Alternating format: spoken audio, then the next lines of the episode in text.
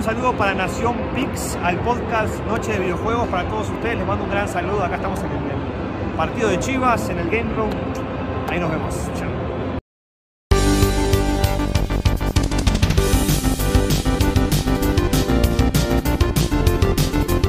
¿Listos para jugar con Ethel, Jerry, Luis, Chris y Arturo?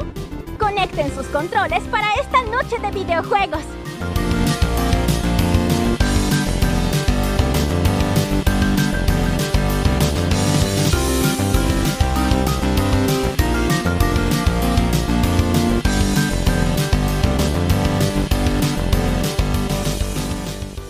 Listo, ¿qué tal amigos? Muy buenas noches, un gusto saludarles. Ya llegamos a un programa más de Noche de Videojuegos. Llegamos a agosto, ya están vendiendo chiles en hogada y pan de muerto, así que creo que ya empieza a acercar. Pan de muerto, Halloween. muerto. No, y sí amigos, pan de muerto, qué delicia. La verdad es que es un platillo exquisito, mi estimado Jerry. Y a toda la gente que nos escucha les mando un fuerte abrazo. Mi nombre es Arturo y bienvenidos a una noche más de videojuegos. Y bueno, me acompañan dos amigos y dos grandes jugadores, mi estimado Jerry. Pan de muerto. Hola, ¿cómo están todos? No manches, ya empezaron los meses engordadores. Literal, desde. de- bueno, todavía no, agosto, dejen que acabe agosto, pero septiembre aquí en México tenemos. Este. ¿Cómo se llama? El, eh, no, no se me olvidó. Eh, todo el mes patrio. O sea, pozoles, este, pambazos, eh, guaraches, todo, todo de mes patrio. Luego, pasando este, eso, sigue eh, octubre, que viene Día de Muertos y Halloween. Y luego, este, bueno, técnicamente primero es Halloween, luego en noviembre Día de Muertos, luego viene Navidad, luego vienen Reyes, o sea, son cinco meses de pura tragadera. Sí, no, la verdad es que sí la vamos a puerquear a gusto, entonces pues, hay que ponernos la dieta muchachos, hay que, hay que este, hacer algo de ejercicio, ¿verdad? Para que no sea tan agresiva el daño. Y también tengo el gusto de presentar el día de hoy a mi estimado Luis. ¿Cómo andaba mi estimado? Buenos, buenas eh, ya noches, hasta allá. Pues todavía tardes, tarde noches, de- dejémoslo así. Y pequeña corrección, recordemos que prácticamente todo el staff de Nación Pix vive en esa pequeña burbuja que es la zona metropolitana de la CDMX. Y pues no, pan de muertos se convierte en hojaldras, las quesadillas sí traen queso por acá. Y justamente estamos entrando en esa etapa engordadora del año. Primero las fiestas patrias ahorita en septiembre y de ahí nos vamos a ir con todo, días de muertos, Navidad rosca de reyes, recalentado de los tamales de la Candelaria y pues sí, es afortunadamente también una época bastante llena de juegos, que eso va a animar bastante las cosas porque yo siento que estos últimos meses, digo, tampoco es tanto para justificar la ausencia de programa, pero pues tampoco ha habido muchos lanzamientos chulos, así grandes, bárbaros. Pero bueno, de momento a darle con el programa. Aquí andamos, Arturo. Exactamente, mi estimado. La verdad que sí estoy contigo. Creo que no ha habido, eh, quitando el juego que tú no vas a hablar, creo que los demás son de perfil AA. Creo que son juegos que, que- llaman la atención, pero tampoco son producciones este, super, super estrellas. Y sí, lo que vamos a hacer el día de justamente es hablar un poquito de lo que hemos estado jugando en este mes de julio y lo que va de agosto.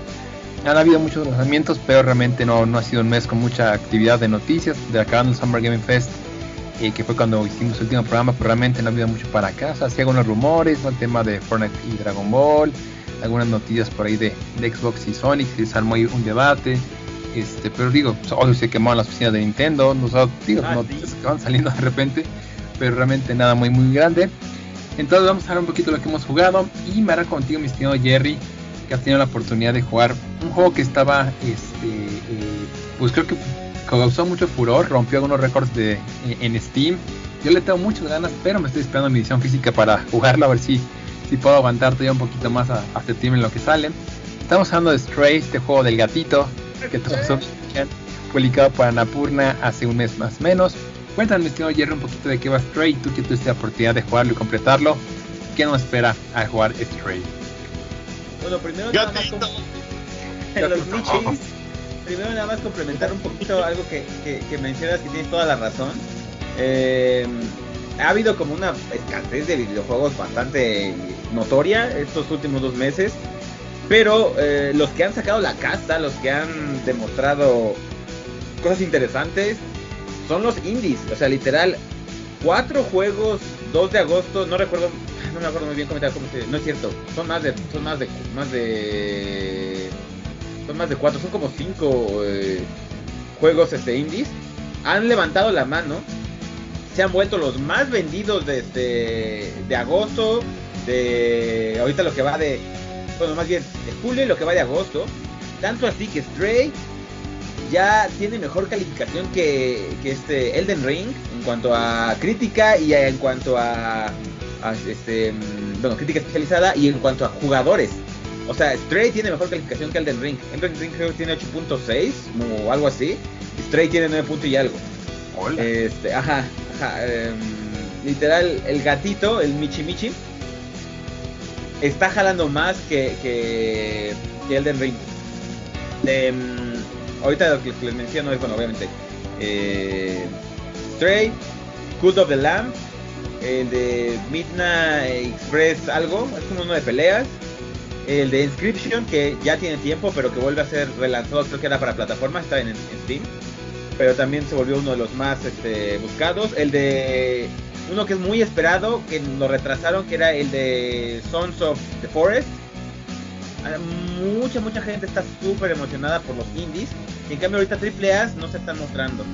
Me da gusto y los indies que estén alzando la mano, la verdad, porque es algo que, que, puedes ver que no, no necesariamente necesitas un gran presupuesto para, para este, pues demostrar grandes resultados.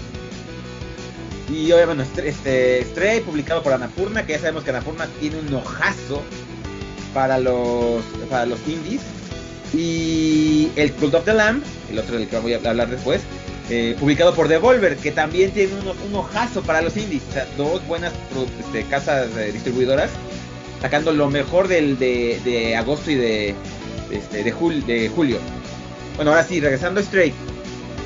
Juegazo, eh. Juegazo. Tiene. Es sencillo.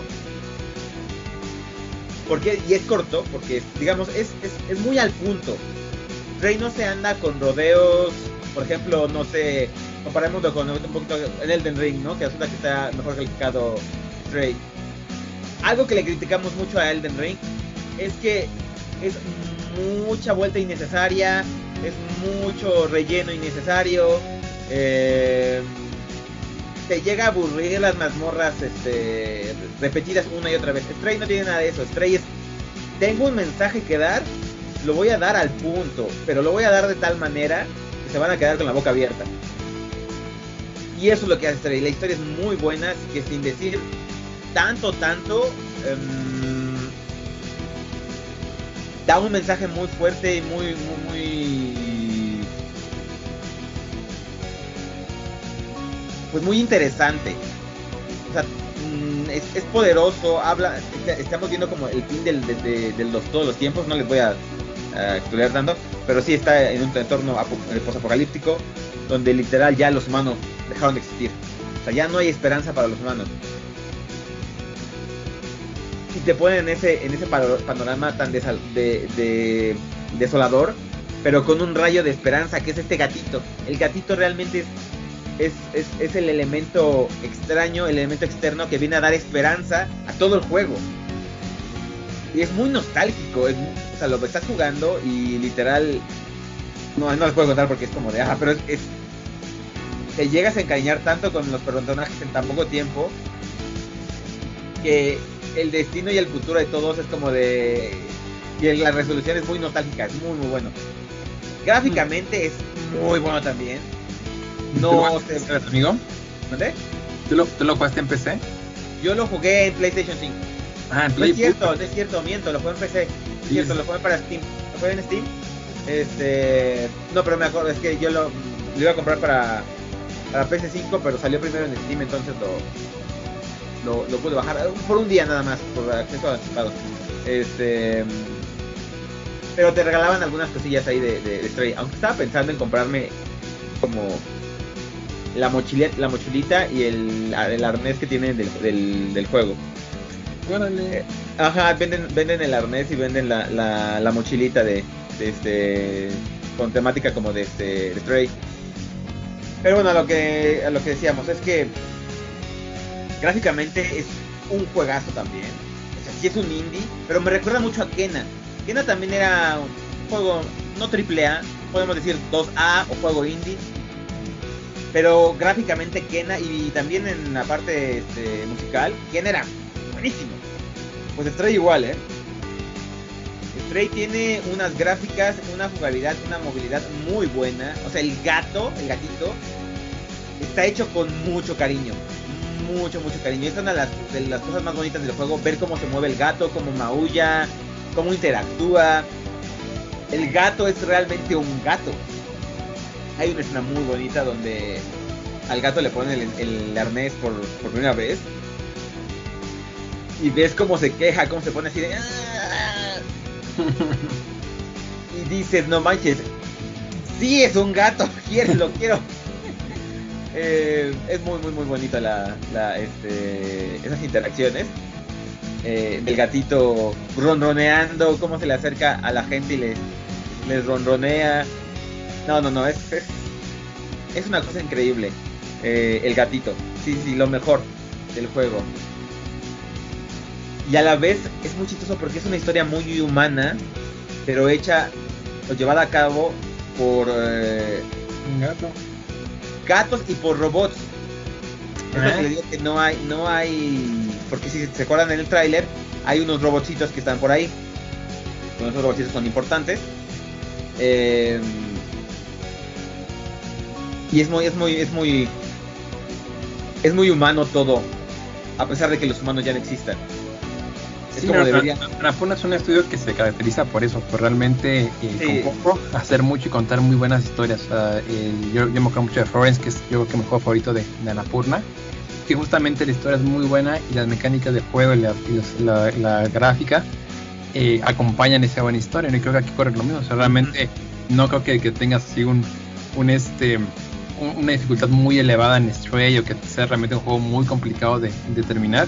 Más bien lo que la, eh, la experiencia que tienes como jugador, Jerry, corrígeme, estoy incorrecto, es realmente el viaje, ¿no? Solamente este, Ujú. este viaje, esta experiencia de, de estar descubriendo el mundo y qué pasa con el mundo y, y qué hay que hacer ahí para que no ocurra eso, ¿no? Y, y como bien dices, eh, no es la dificultad eh, el- como el, el principal atractivo. eh, porque en realidad es bastante sencillo. Pero el juego no, no te requiere que sea como muy difícil. Es más narrativo el asunto. Y... Pero eso no hace que no dejes de disfrutar el mo- lo- la jugabilidad. Porque realmente sientes que estás jugando con un gato. Y a todos nos gusta ver un gato moviéndose y haciendo cosas de gato. Entonces, ajá, es que es muy chistoso, ¿no? Porque cualquier otro juego dirías como, ah, está muy fácil, ¿no? Pero este es como... Como soy un gato, me muevo como gato, hago cosas de gato. Y eso te, y eso te fascina, en serio, ¿eh? En serio. Muy, muy bueno. más- muy más- bueno. más- ¿Cuándo tardaste, Mr. Jerry, en acabarlo más o menos? Te dura cuatro horas. Ah, es un juego corto. Es un juego cortito y es un juego barato. Está creo, yo lo compré como en ¿qué? No sé si men- cua- de 400 para de 400 a 300 algo así, ¿eh? No estoy muy seguro. No. Está barato, es cortito, pero al final lloras con el juego. sí, Ay, sí. no, no, no, no, Está- está muy bien. joya. Pero qué yo bueno. lo recomiendo mucho. Lo recomiendo mucho. Es, les digo, es barato, es corto. Algo que también me gustó porque, o sea, también otra vez, ¿no? Re- Retomando con el Elden Ring. Todos estos juegos buenos de ahora son como de juegos de 80 horas, 90 horas. Este con 4 horas lo disfrutas, lo juegas bien, te diviertes y te, te, te llega la historia. Perfecto, y también creo que está, toda es parte de, lo- de la oferta de PS eh, Plus Deluxe, ¿no? Si no me equivoco. Creo que sí, creo que sí es parte de la oferta. Está como exclusiva entre comillas, porque no puedo llamarla exclusiva porque también está en en este En PC, en ¿no? Steam, ajá. Pero técnicamente solo es para para este PlayStation, Steam y ya, o sea, como que nada más. Eh, No, y- dentro de un rato va a haber como pero no han dicho cuándo, según yo Ajá, también. exacto. Va pero- a ser como temporal de exclusividad. Ay, qué bueno, qué bueno que hace que mucha gente se anime. Primero, primero que, que Sony le apueste a este proyecto para promocionar el PS Plus, esta, bueno, esta versión de lujo. Es su primer juego fuerte y qué bueno que ha sido de la curna. Y segundo, qué bueno que, que sirvió que la gente le la apostara, la verdad. Entonces, Jerry, que te haya gustado este, este Stray. Yo, yo espero hacerte segunda muy pronto. Además, en cuanto llegue mi misión física, o me ganen las ansias. Estoy jugándolo a la par, pero bueno, qué bueno que, que Spray fue, fue, lo que lo que esperaba. Y ahora con otro que tenemos antes el día de hoy. Y hablando de esta línea de juegos apocalípticos en los cuales controlas animalitos, yo tuve el gusto de jugar en estas, estas semanas un título eh, llamado Endlink Extinction is Forever. No sé si ustedes lo llevan a ver en algún. Eh, sí, el del zorrito. El zorrito, el zorrito. Ese es el, ese es el otro, el otro indie que dije que no me acordaba cómo se llamaba. El del zorrito. El del zorrito, la verdad es un muy buen juego. Yo estaba este, dudativo si lo compraba o no para, eh, para jugarlo. Dije, estoy en y el, y el Street. Dije, bueno, el Street lo puedo aguantar, aquí ya en física, así que vamos a darle chance a, a, Don Zorrito. Y igual que tú, o sea, es un juego relativamente corto. O sea, digo, yo lo platiné, pues un comentario un poquito más en, en acabarlo porque lo, lo, corrí tres veces. Pero la primera vuelta la hice en, en dos tardes, sea, dos sentadas eh, largas, sí, no 8 o 9 horas de juego. También porque está bien, bien este, que me gusta ya andar explorando todo. ¿De qué va este juego y qué se trata?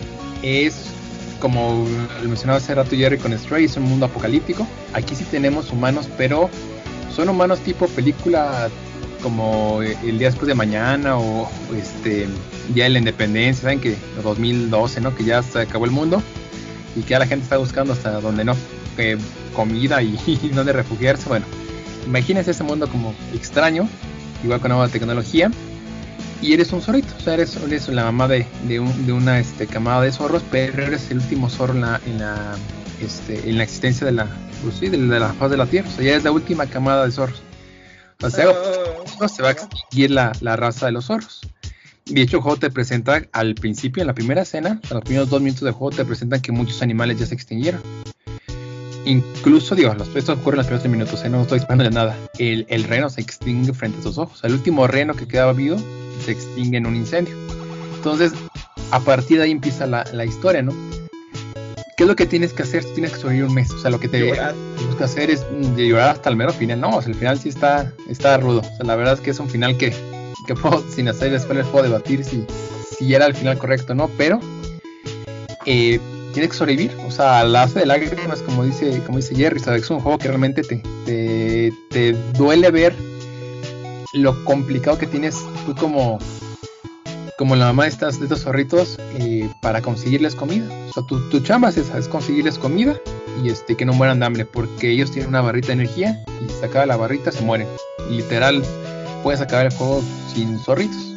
Entonces, la idea es que tú te las ingenies, busques en la basura, le robes comida a algunos humanos, busques algunas latas, ¿no? Este, este, hormigas, gusanos, donde tú puedas conseguir alimentos, pero tienes que alimentar a los tres zorritos para que lleguen al final. Y es una muy buena historia, realmente es una historia que te hace reflexionar sobre el valor de la familia, sobre el papel del humano con la tierra actual, ¿no? La estética del juego, o sea, todo el, el, gráfico que acompaña el juego, a mí me parece muy bonito. O sea, realmente desde la escena del intro es un incendio y se ve brillante la escena y el resto del juego, pues va a ser un bosque, va a ser un área con un poquito de nieve, va a ser un área este, un poquito más eh, tropical, ¿no? Con un poquito de vegetación. Y todo, todo el tiempo estás este, pues, ahí enganchado en, qué es lo que pasa, ¿no? Las animaciones están muy bonitas y estos zorritos van aprendiendo con el paso de los días algunas habilidades. Aprenden también a cazar, aprenden a, a, este, dije en, español está a cavar, eh, aprenden este, a columpiarse para preparar árboles, ¿no? Y bueno, pues hay skills para sobrevivir, ¿no? Realmente es un juego muy, muy, muy bonito. Lo desarrolló este, un estudio español, se llama Cubit Studios, eh, Samuel Molina. Yo se lo recomiendo. Si les gustó Stray, eh, creo que va muy sobre la línea de Stray. Es un juego un poquitito más largo por lo que me comenta Jerry, pero aún así es un juego que se acaban en dos sentadas. No es complicado, pero sí hay que irle entendiendo y puede haber momentos en los cuales te, te frustres. O sea, hay momentos en los cuales no sabes qué hacer. O sea, el juego nunca te da una guía eh, precisa. De que tienes que ir para acá o para acá. Te da mucha libertad y eso puede llegar a frustrar un poquito al jugador. A mí me llegó a frustrar un par de ocasiones donde se me estaban muriendo mis zorritos porque no encontraba comida. Entonces no sabes si estaba jugando bien el título o algo, se me estaba yendo, ¿no? Y ya en la segunda vuelta con los trofeos me di cuenta que había un par de cosillas que pude haber, haber este, hecho la primera vez para tener una, una este, partida más pacífica, ¿no? Pero es un gran juego, es un gran juego Lendings Extinction is Forever. Y realmente es un juego que te, te, te, toca el corazón, que te hace, seguramente si lo jugamos los, cuatro incluyendo a Gris y a Etel, o los cinco, perdón, este, nos sacaría una lagrimita alguno de los cinco, se los puedo apostar. Pero es muy... Ay, a mí, yo, a mí sí, eh, seguro. Yo soy bien chillón. No, de, de, amigo, pero es muy buen título, la verdad que sí lo puedes este, dar. Yo, yo lo compré en Xbox y no me arrepiento de mi compra, pero sí es un juego que vale mucho, mucho la pena y, y son esos títulos que si no los pruebas, o sea, probablemente no va a ser el juego del año, no va a estar nominado a nada, pero es un juego que te hace crecer como, como ser humano, es un juego que te hace crecer, que te hace reflexionar, que entiendes el mensaje atrás de esto y, que además te diviertes. Al final del día pues es un juego y se trata de divertirse, pero la, manera de contar la historia es, es, fantástica. Entonces, si lo pueden dar amigos, se lo súper recomiendo. El Endling Station is Forever está en Xbox, en Play, en PC y, en, y hasta en Switch está. En Switch me llama mucho atención ver cómo corre. Súper bonito, se lo súper, súper recomiendo. Si lo pueden hacer, de verdad que les va, les va a gustar mucho, mis estimados. Y bueno, pues tiene un poquito en la, en la historia de juegos. Ahorita prometo que voy a cerrar contigo. Luis, no te me desesperes. El juego que es el más robusto de los que estamos hablando el día de hoy, pero bueno, hicimos aquí en la fiesta indie. Y también vi que por ahí mi estimado Jerry andaba jugando un juego de un autolavado. Bueno, no autolavado como tal, pero andaba por ahí limpiando el desastre de otros. Un juego un poquito más este, festivo y divertido y alegre que los que hemos hablado. Cuéntale, mi estimado Jerry, un poquito de Power Wash Simulator, este juego que, que fue publicado hace dos o tres semanitas. Pues, eh, de hecho ya tenía tiempo en el mercado. Creo que lo que pasó fue que lo publicaron desde... Sí, sí, lo publicaron en, en, en Game Pass. En Game Pass. Pero ya, ya, ya existía, ya estaba. ¿Ya se me aprendí una voy? sí, ya tenía. Pues yo creo que será un año en, en Steam, más o menos. Este, pero el juego está muy divertido. a mí me gusta mucho Power Wild Simulator. ¿Sabes cuál sac sacaron hace poquito? Creo que fue ay, eh, la semana pasada cuando hayan puesto los nuevos de, de este de del Game Pass. Sacaron Cook Cooking Simulator. También, ese no, lo, ese no lo he jugado, pero lo voy a bajar. El de Power Wild Simulator. Buen campus se ve. Uf. El de Power Wild Simulator es este. Y sí lo está jugando en stream, de hecho. Eh, porque Ethel me había, me había comentado que tenía ganas de, de, de jugarlo. Porque le llamaba la atención. Y está bastante divertido y está bastante adictivo. Es muy. Es un juego muy. Para que estés calmado, para que estés como relajándote, así, este, chileando un ratito. Eh, es como. Haces como trabajo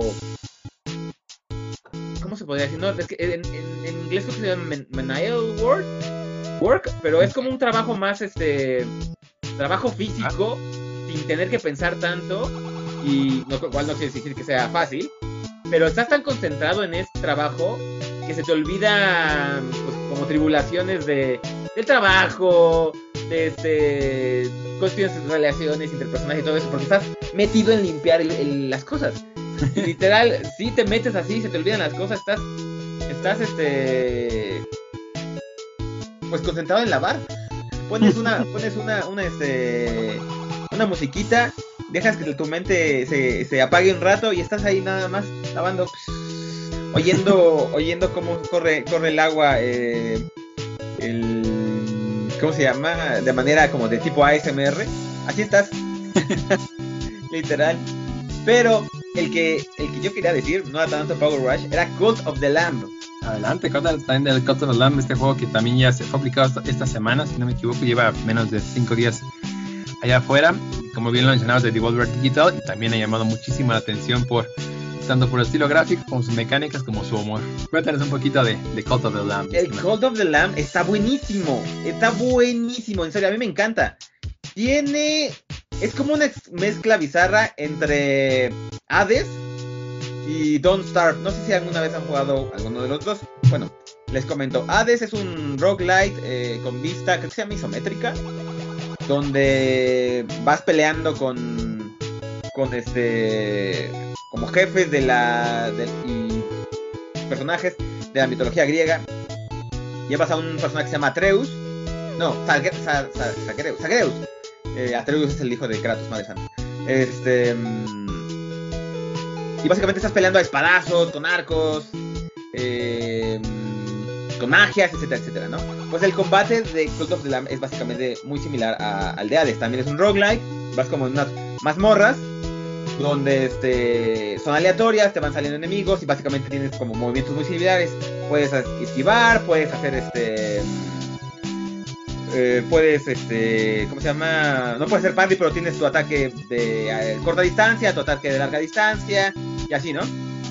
Y luego la parte de Don't Starve, es, Don't Starve es un como simulador de supervivencia, con una, unas gráficas muy estilo Tim Burton.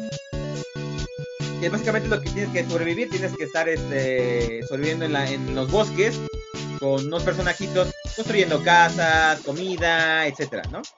Igual Cult of the Lamb tiene eso, tiene una parte donde tienes que gestionar pues un pueblito, que coman todos, que tengan este pues su alimento.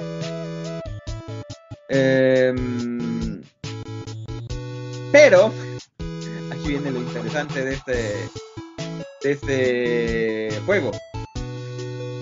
La trama que digo, la, la, la, la jugabilidad es muy buena, la este la, la parte de es muy buena, pero la trama tiene esta peculiaridad que me encanta. Porque eres un corderito que va a ser sacrificado, bueno, más bien que fue sacrificado. Todo esto está en el, prólogo, incluso en el demo, no, no hay spoilers, o sea, no estoy haciendo spoilers realmente. Que fue sacrificado para, para mantener encerrado a un dios maligno que se llama el que espera. Pero resulta que el dios maligno te revive y te hace como su tu sacerdote principal. Entonces tu misión es real, es crear un culto al- a, a este dios maligno y derrotar el- los cultos a los otros dioses malignos porque es, es malo contra malo. Este para ver qué culto maligno es el mero mero. Básicamente esa es la premisa. Y luego ves, ves las gráficas tan bonitas, ves que tienes que salvar perritos y vaquitas y burritos y en realidad todo es un poder satánico. Es como de ¡ah! Baphomet. Está muy cagado el humor. En serio, es un humor negro bastante. que dices, órale. Así que estamos yendo por este lado. Este. Pero en cuanto a jugabilidad, buenísima la jugabilidad. La música es muy divertida, el proceso de gestión es muy bueno. Te la pasas siempre teniendo que hacer algo. Siempre estás haciendo algo. No puedes, no tienes tiempo de, pararte a pensar.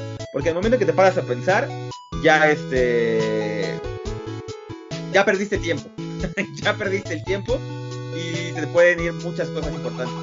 Eh, es muy divertido, mucha gente le está encantando. A mí me está encantando, la verdad. Muy, muy bueno. La gente que nos escucha cree que vamos a tener un fetiche, un problema con los animalitos. Les juro que Sí, no. es medio, es medio furry, ¿eh? Planeado. porque te, te puedes casar, te puedes casar. puedes sacrificar a la gente. ¿Sabes qué es más chistoso?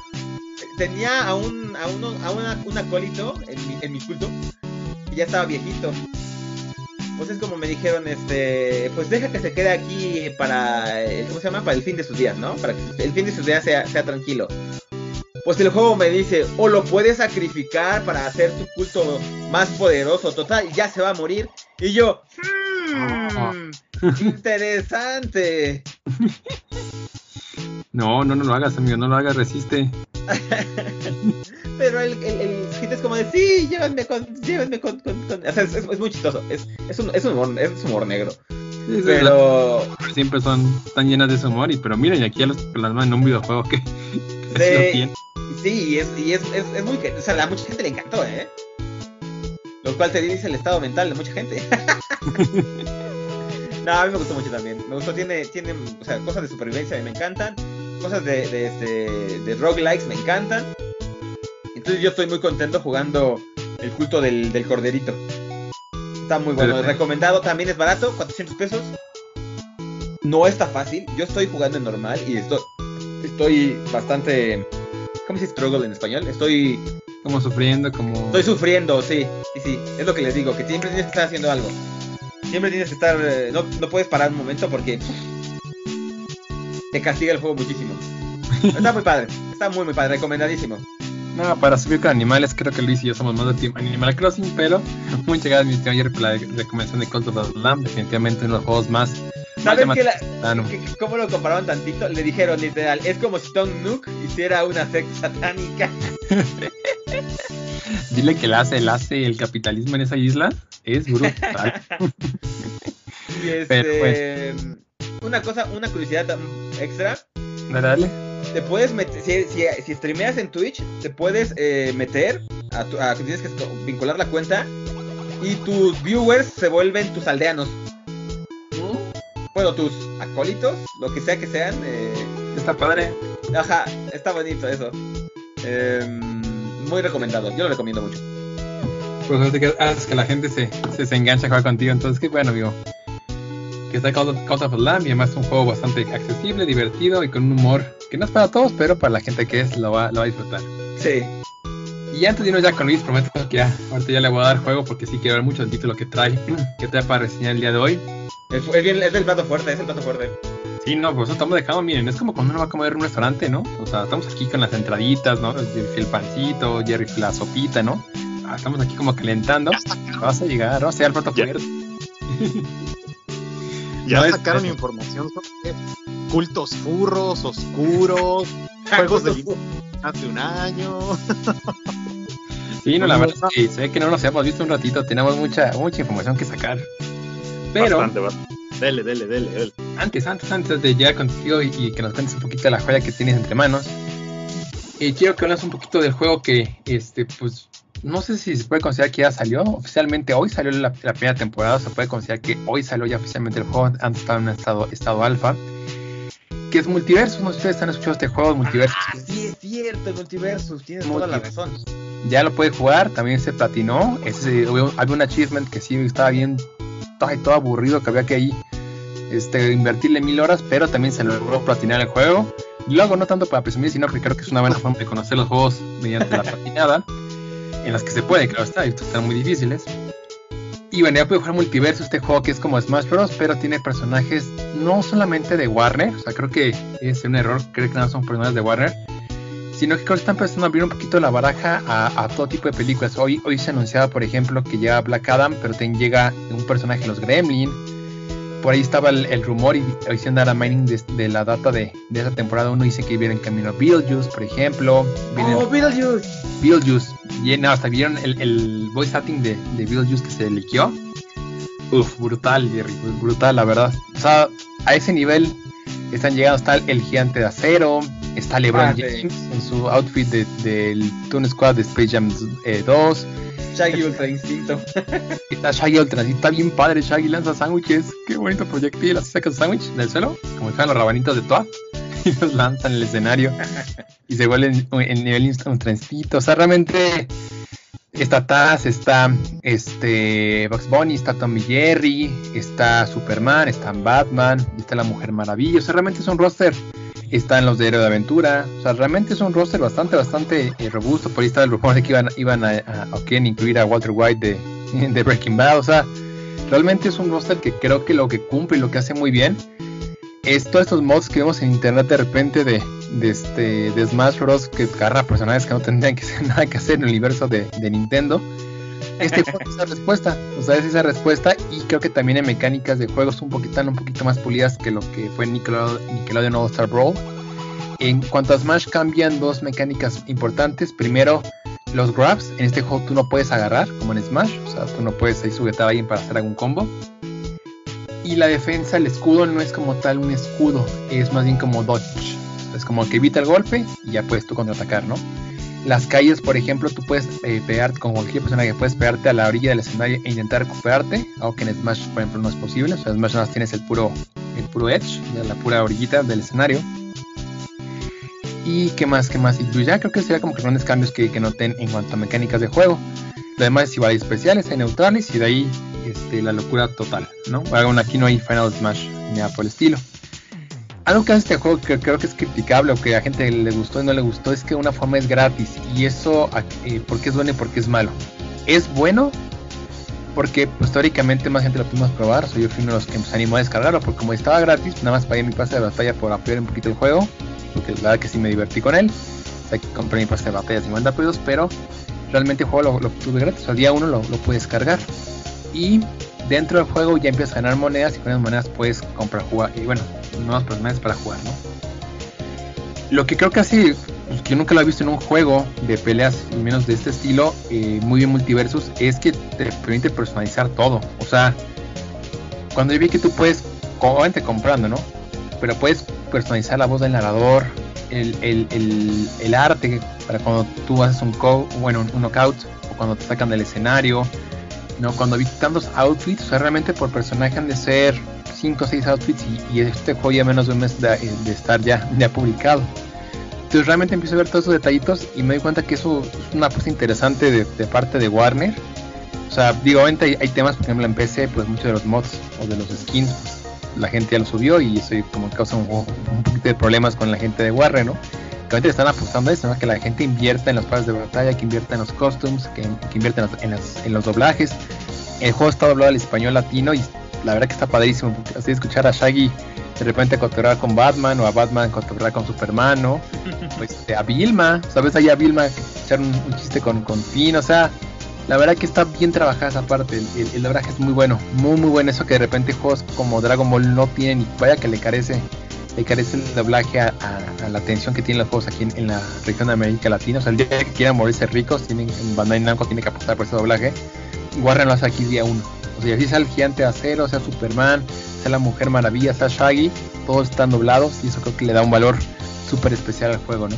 Entonces, realmente es un buen título, y se los recomiendo, está gratis, gratis, o sea, realmente lo pueden bajar totalmente gratis, o sea, lo pueden, y más creo que viene hasta una versión para móviles que por allá están también ya descubriendo que viene en camino, si lo pueden hacer, descárguenlo, o sea, creo que se la van a pasar bien, ya viene Ricky Morty, la siguiente semana van a sacar este, esta dupla, esta dupla de, de locos este personajes, ¿no? Les digo que este hoy salió eh, Black Adam y también ya viene camino este Beetlejuice. Realmente están haciendo una esfuerzo por invertir en, varios personajes. Hay Data Mining que, que sugiere que viene en camino personajes de los Anillos. Imagínate una partida con Shaggy, Legolas, eh, Superman y este no sé quién más puede ser en la pantalla y LeBron James. eso esa, esa locura de personajes la tiene el multiverso. Entonces pues si les gusta Smash, amigos, se los super recomiendo, se van a pasar muy bien. Y aunque a lo mejor no estén como con dudas, descárguenlo, es gratis. Un día que anden ociosos y crean que se van a divertir jugando ahí con el, con el multiverso. La verdad que es un gran juego, súper bonito, divertido, gratis nuevamente, en mi caso decirlo. Entonces, si lo pueden hacer, descárguenlo y se la van a, se la van a pasar bien, Jerry, Jerry Luis. Y bueno, ahora sí.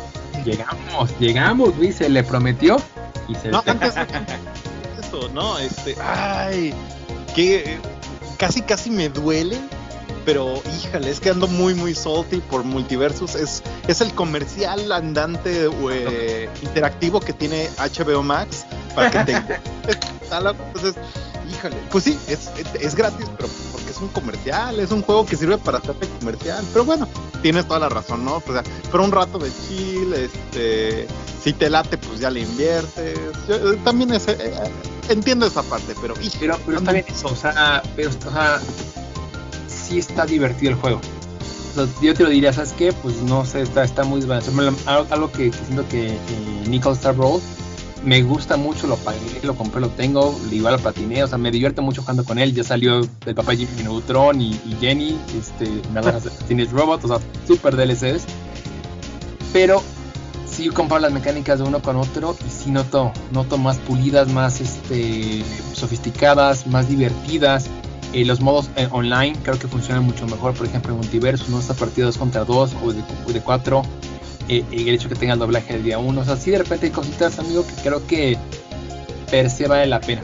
Y insisto, o sea, tú lo puedes pagar O sea, si tienes una fiesta, no tienes que pagar un, centavo para que todos jueguen en local con todos los personajes. O sea, tú puedes jugar en un modo local, cada quien con su control, y jugar con todos los personajes sin ninguna restricción. Si quieres jugar online, pues ahí sí que hay que hacer invertir, ¿no? No, y el juego va a evolucionar, ya ha recibido críticas. O sea, eh, yo he visto en internet mucha gente que está enojada porque algunos problemas están desbalanceados porque este eh, pues ya se les liqueó todo, el, el Season Pass corto, o sea, hay cosas que sí de repente la gente este, se la está olvidando que es un producto que se está jugando hasta el día de hoy en estado alfa, pero este, pues yo insisto, denle la oportunidad, y sí es un comercial totalmente este, válido el punto, yo estoy de acuerdo contigo, es un comercial al final del día de, de todo lo que puedes encontrar en, la, en el universo de Warner HBO y demás, pero es un buen comercial, o sea, realmente es un, es un juego divertido. Entonces, de verdad, de eso ver un comercial de YouTube de ese multiverso está bien divertido. Les va a gustar. Es que me hace traumas de, por ejemplo, Space Jam, el nuevo, el de LeBron, justamente. Es exactamente lo mismo. O sea, es la excusa de. Acuérdense que tenemos HBO con los Looney Tunes, el mundo de DC, Harry Potter, bla, bla, bla. Entonces, la, la, diferencia es que ahí el comercial era más grande que la película y aquí creo que no. O sea, creo que el juego se mantiene porque está bien diseñado. Digamos que el juego es un juego por sí solo y el comercial vino como, como un extra. Es totalmente de acuerdo. O sea, creo que lo, lo, dices bien. O sea, el, comercial y el extra, o sea, al ver todos los personajes, o sea, entiendo que lo que ellos quieren es que tú vas a Beetlejuice o que un niño va a Beetlejuice y no sepa quién es Beetlejuice. Y oye, ¿quién es este personaje alto, negro, así, que tiene un acento muy, muy curioso, muy, muy este, extraño y un moveset que no le entiendo nada? O quién es Morty, ¿no? Que a lo mejor hay niños que no conocen Ricky Morty por el perfil de la, de la caricatura. Bueno, ni de caricatura, ¿verdad? Pero de la serie de, de Adult Swim, ¿no? Yo entiendo que es la, apuesta, o sea, ellos quieren eso, apuestan a eso y que tú compres el traje de Pickle de, de, de, Rick, ¿verdad? Pickle Rick. De Pickle Rick, o sea, eso es lo que ellos quieren, que esa es, es, la apuesta del juego. Y lo entiendo perfectamente desde el día 1. Pero el juego es bueno, o sea, mientras el juego sea bueno, mientras te pueda mantener enganchado, ¿no? Y ahora los comerciales tampoco son invasivos, no es como un juego móvil que estén apareciendo cada 2 3 segundos, ¿no? O, un icono que no puedes cerrar. O sea, aquí realmente es un, juega y, todo lo puedes desbloquear este, a partir de tu habilidad con los, con los pulgares y tu tiempo. Entonces, ah, denle un chance. Yo creo que sí les va a gustar. No está al nivel de Smash, pero vale la pena. O sea, creo que está divertido y es algo fresco para el género. Es algo fresco, divertido. Dénselo, dénselo, les va a gustar. No se van a arrepentir. Si no, pues ahí me, me van contando ¿Qué les parece, mis estimados? Pero bueno, para seguir un poquito con el rant, vamos siempre a calmarlo, porque el siguiente título es el bueno, es el, es el plato fuerte de este programa. El plato fuerte, sí. Es el bueno, es el bueno. Ahora sí, mi estimado te, te mantuvimos ahorita en la banca, ¿no? 40 minutos, yo sé que fue duro, pero gracias por aguantar ah. Ahora sí, llegamos a lo bueno del programa, llegamos al título más llamativo, yo creo que de, de Switch en todo lo que es eh, este año, incluso me atrevería a decir. Cuéntanos un poquito qué has estado jugando, en qué has dedicado tus horas y qué tal Nintendo entre manos este verano. Cuéntanos un poquito, mi Gustavo. Ay, Dios mío, Dios mío, Dios mío. Pues no sé si lo más grande que va a sacar el Switch, recordemos que dentro de dos meses, a finales de octubre, va a salir Bayonetta 3. En su momento, Bayonetta. La tuve. Eh, eh, cuando salió la segunda parte, Bayonetta 2 fue contendiente a GOTY de ese año. Entonces, hay que darle chance también a, ver qué sale este, del mundo de la bruja de Bayonetta. Este, pero sí, aparentemente el juego triple A, bueno, sí, también consideremos a Pokémon. Pokémon Españita sale también a fin de año. pero bueno, el juego más extenso, más grande, monumental y enorme que te va a devorar al menos unas 300 horas fácil, fácil, fácil. Y eso ya por la barra, barra baja. 300. 300, no, yo me hice 600 con el 2 y, y, mejor no hablemos de horas me eché en el, en el X. Una cosa bárbara. Xenoblade Chronicles 3 salió hace un par de semanas, justamente coincidiendo con un viaje un poquito largo que yo tuve que hacer al norte de la República, justamente desde allá nos estamos conectando y en estas muy calurosas noches sonorenses. Eh, he podido estar jugando Xenoblade Chronicles 3. Ha sido una cosa bárbara. Eh, antes de pasar a, lo que ha sido el juego, eh, sabemos que Xenoblade no es una de las franquicias o no ha sido icónicamente una de las franquicias de los pesos pesados en cuanto a, a rangos de venta justamente fue hasta Xenoblade Chronicles X que se superó la barrera del millón de unidades vendidas y a partir de ahí como que fueron moviéndose un poco más este, los números de, la franquicia. Eh, Monolith Soft, que es el estudio de desarrollador de esta, de esta franquicia, fue adquirido justamente por Nintendo al sacar el primer Xenoblade Chronicles. Entonces, a partir de ahí, la apuesta de Nintendo, si se podrán dar cuenta justamente en el roster de Smash, incluye a personajes de esta serie, porque realmente ha sido muy bien aceptada. Y justamente esta versión, la tercera entrega de la serie, cuarta propiamente si no contamos el, el spin-off diagonal entrada eh, nombrada como X, Eh, de la saga principal, pues tenemos Xenoblade Chronicles 3 que nos lleva a un mundo completamente nuevo. Es la misma, es como el mismo trasfondo. Todos los juegos de Xenoblade tiene, habitamos en un mundo donde los continentes están formados sobre el cuerpo de gigantes. En algunos juegos los gigantes tienen vida y los puedes ver moverse e interactuar con los personajes del juego. En otros son simplemente eh, pues los cascarones, las carcasas que quedan de estos gigantes titanes y es donde se desarrolla el mundo del juego. Y a partir de ahí empiezan juegos de temáticas súper, súper, súper profundas. Eh, parte del legado que tienen estos juegos viene de la Xenosaga, donde te hablaban de, de conceptos sacados de una clase de, psicología, a lo mejor nivel preparatoria en adelante, entonces bastante profundo esta, eh, eh, esta serie. Por lo mismo tiene personajes que están muy bien desarrollados. Uno de los grandes aspectos positivos siempre ha sido la manera en la que se desarrolla la trama en estos juegos. Les digo, justamente con cientos de horas de juego acumuladas por entrada. Este es el, el tipo de esos juegos que te super absorben yo creo que, por ejemplo, jugando Horizon, que fue lo último que jugué antes de Xenoblade, este, fácil ahorita ya estoy, bueno, no al doble de las horas, porque pues sí me costó un, una buena cantidad de tiempo terminar Horizon, este, pero ahorita fácil, con estos breaks después del trabajo, yo creo que ya vamos por las 40 horas a lo mejor, y pues no ah. tiene mucho que salió. Entonces, bueno, el mundo de este juego pues, es enorme. Una de las grandes clásicos o características de los juegos de Xenoblade es que son enormes, gigantes. No son prácticamente mundo abierto, pero casi casi. Y son escenarios súper extensos donde la misma escala del mundo me ha pasado muchas veces. Si tu personaje de repente cae por el riesgo, eh, un risco, un puente, una montaña, sientes esas ñañeras, esas mariposas en el estómago que tú estuvieras cayendo, porque son escalas muy, muy, muy grandes. Es, es, es algo que siempre me ha gustado de los juegos de Xenoblade.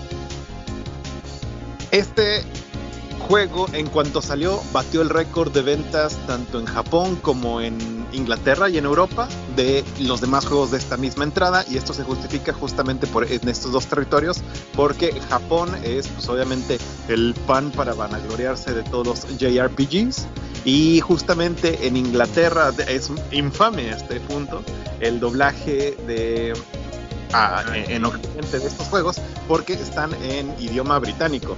Y hay mucha gente, por ejemplo, que cuando salió este, los trailers de Xenoblade Chronicles 3 se quejaban, especialmente gente en Estados Unidos, pues porque el acento es completamente diferente. Es como si de repente nosotros estuviéramos recibiendo eh, Multiversus Arthur en español latino y pues nos la cambian y pues de repente tenemos que escuchar algo bien. Hombre murciélago. Entonces, eh, toda la vida Xenoblade en Occidente ha sido doblada por actores británicos, entonces es, es como muy icónico eso. A la fecha a mí no me, no me afecta en lo más mínimo, pero pues hago esta comparación y sí entiendo de repente el malestar de algunos americanos, algunos gringos, de que pues no sea el, el idioma, el inglés, el, eh, al que están acostumbrados. El juego en sí sigue siendo extenso, la, el desarrollo de personajes secundarios y principales siempre es muy ameno en este tipo de, de juegos. Si normalmente los JRPGs se desarrollan por ver de qué manera tú te involucras en el mundo del juego y lo interpretas y reaccionas, pues aquí vamos a hacer exactamente lo mismo. Aquí la temática profunda y principal se desarrolla en qué es la vida, qué es importante en la vida, cuál es el objetivo de la vida. Imagínense un juego en el que te vas a chutar 200, 300, 500 horas y te estén, eh, eh, tengas de trasfondo esa temática central. De repente se tratan temas bien, bien, bien profundos como el qué tanto realmente tiene sentido vivir o cuáles son los sueños que heredamos, cosas así. Bastante bonito siempre el, desarrollo de los personajes y de la trama. A mí me ha gustado mucho en, Xenoblade y en, esta entrega no se están quedando atrás. Yo de momento, sin haber acabado la historia, sigo prefiriendo Xenoblade Chronicles 2. Eh, las waifus espadas yo creo que tienen bastante que ver ahí. Este, el juego está, está bastante por buen camino.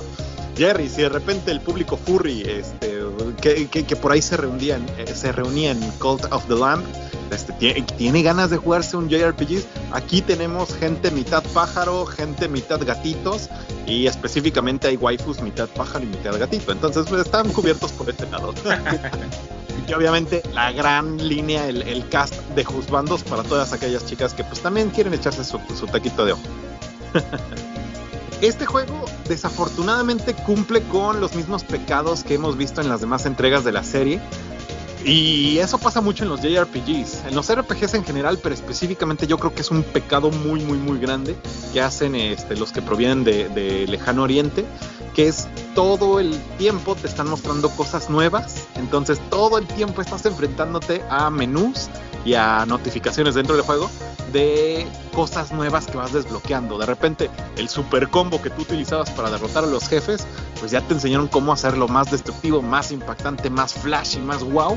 Pero pues chútate el texto, la ventana de texto que te dice, ah, recuerda que para iniciar este combo tienes que hacer esta maniobra, esto, estas combinaciones de botones y tienes que esperar para hacer estos movimientos. Entonces esa parte rompe un poco el ritmo del juego.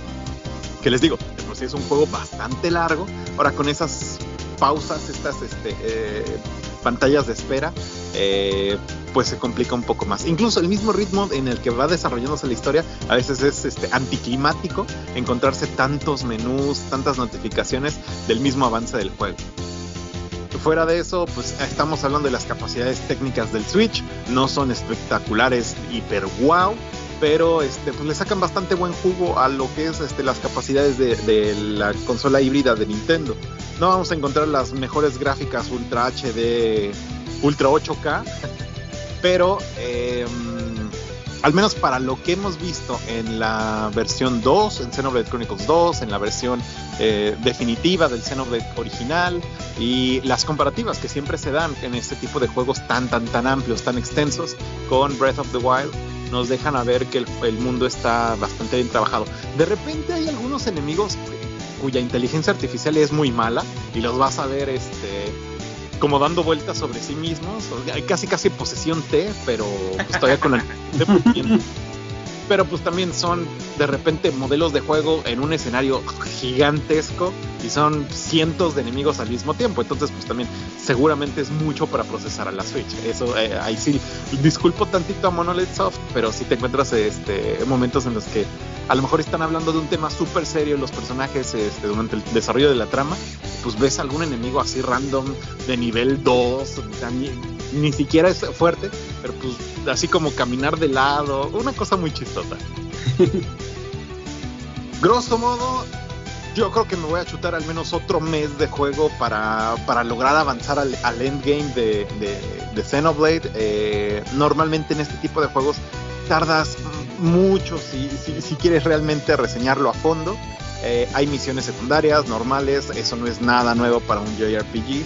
El tema del combate es estrategia en tiempo real, entonces involucra tanto la posición en la que tú te encuentres con respecto a tu rival, qué tantos oponentes estén del lado enemigo en el momento en que entras a una fase de batalla, qué tantos enemigos, eh, aliados, perdón, tienes de tu lado, las combinaciones que puedes elegir, este, y obviamente para todo esto tienes una gama de opciones para personalizar increíble, en la que puedes meter tanto ataques especiales, poderes, tus, equipos, la manera en la que combinan los mismos ataques este, y los debuffs que causan estos mismos este, en sincronía con los que tienes del resto de tu equipo. Entonces es un juego sumamente complicado al momento de este, intentar este, como dejarte llevar por el gameplay.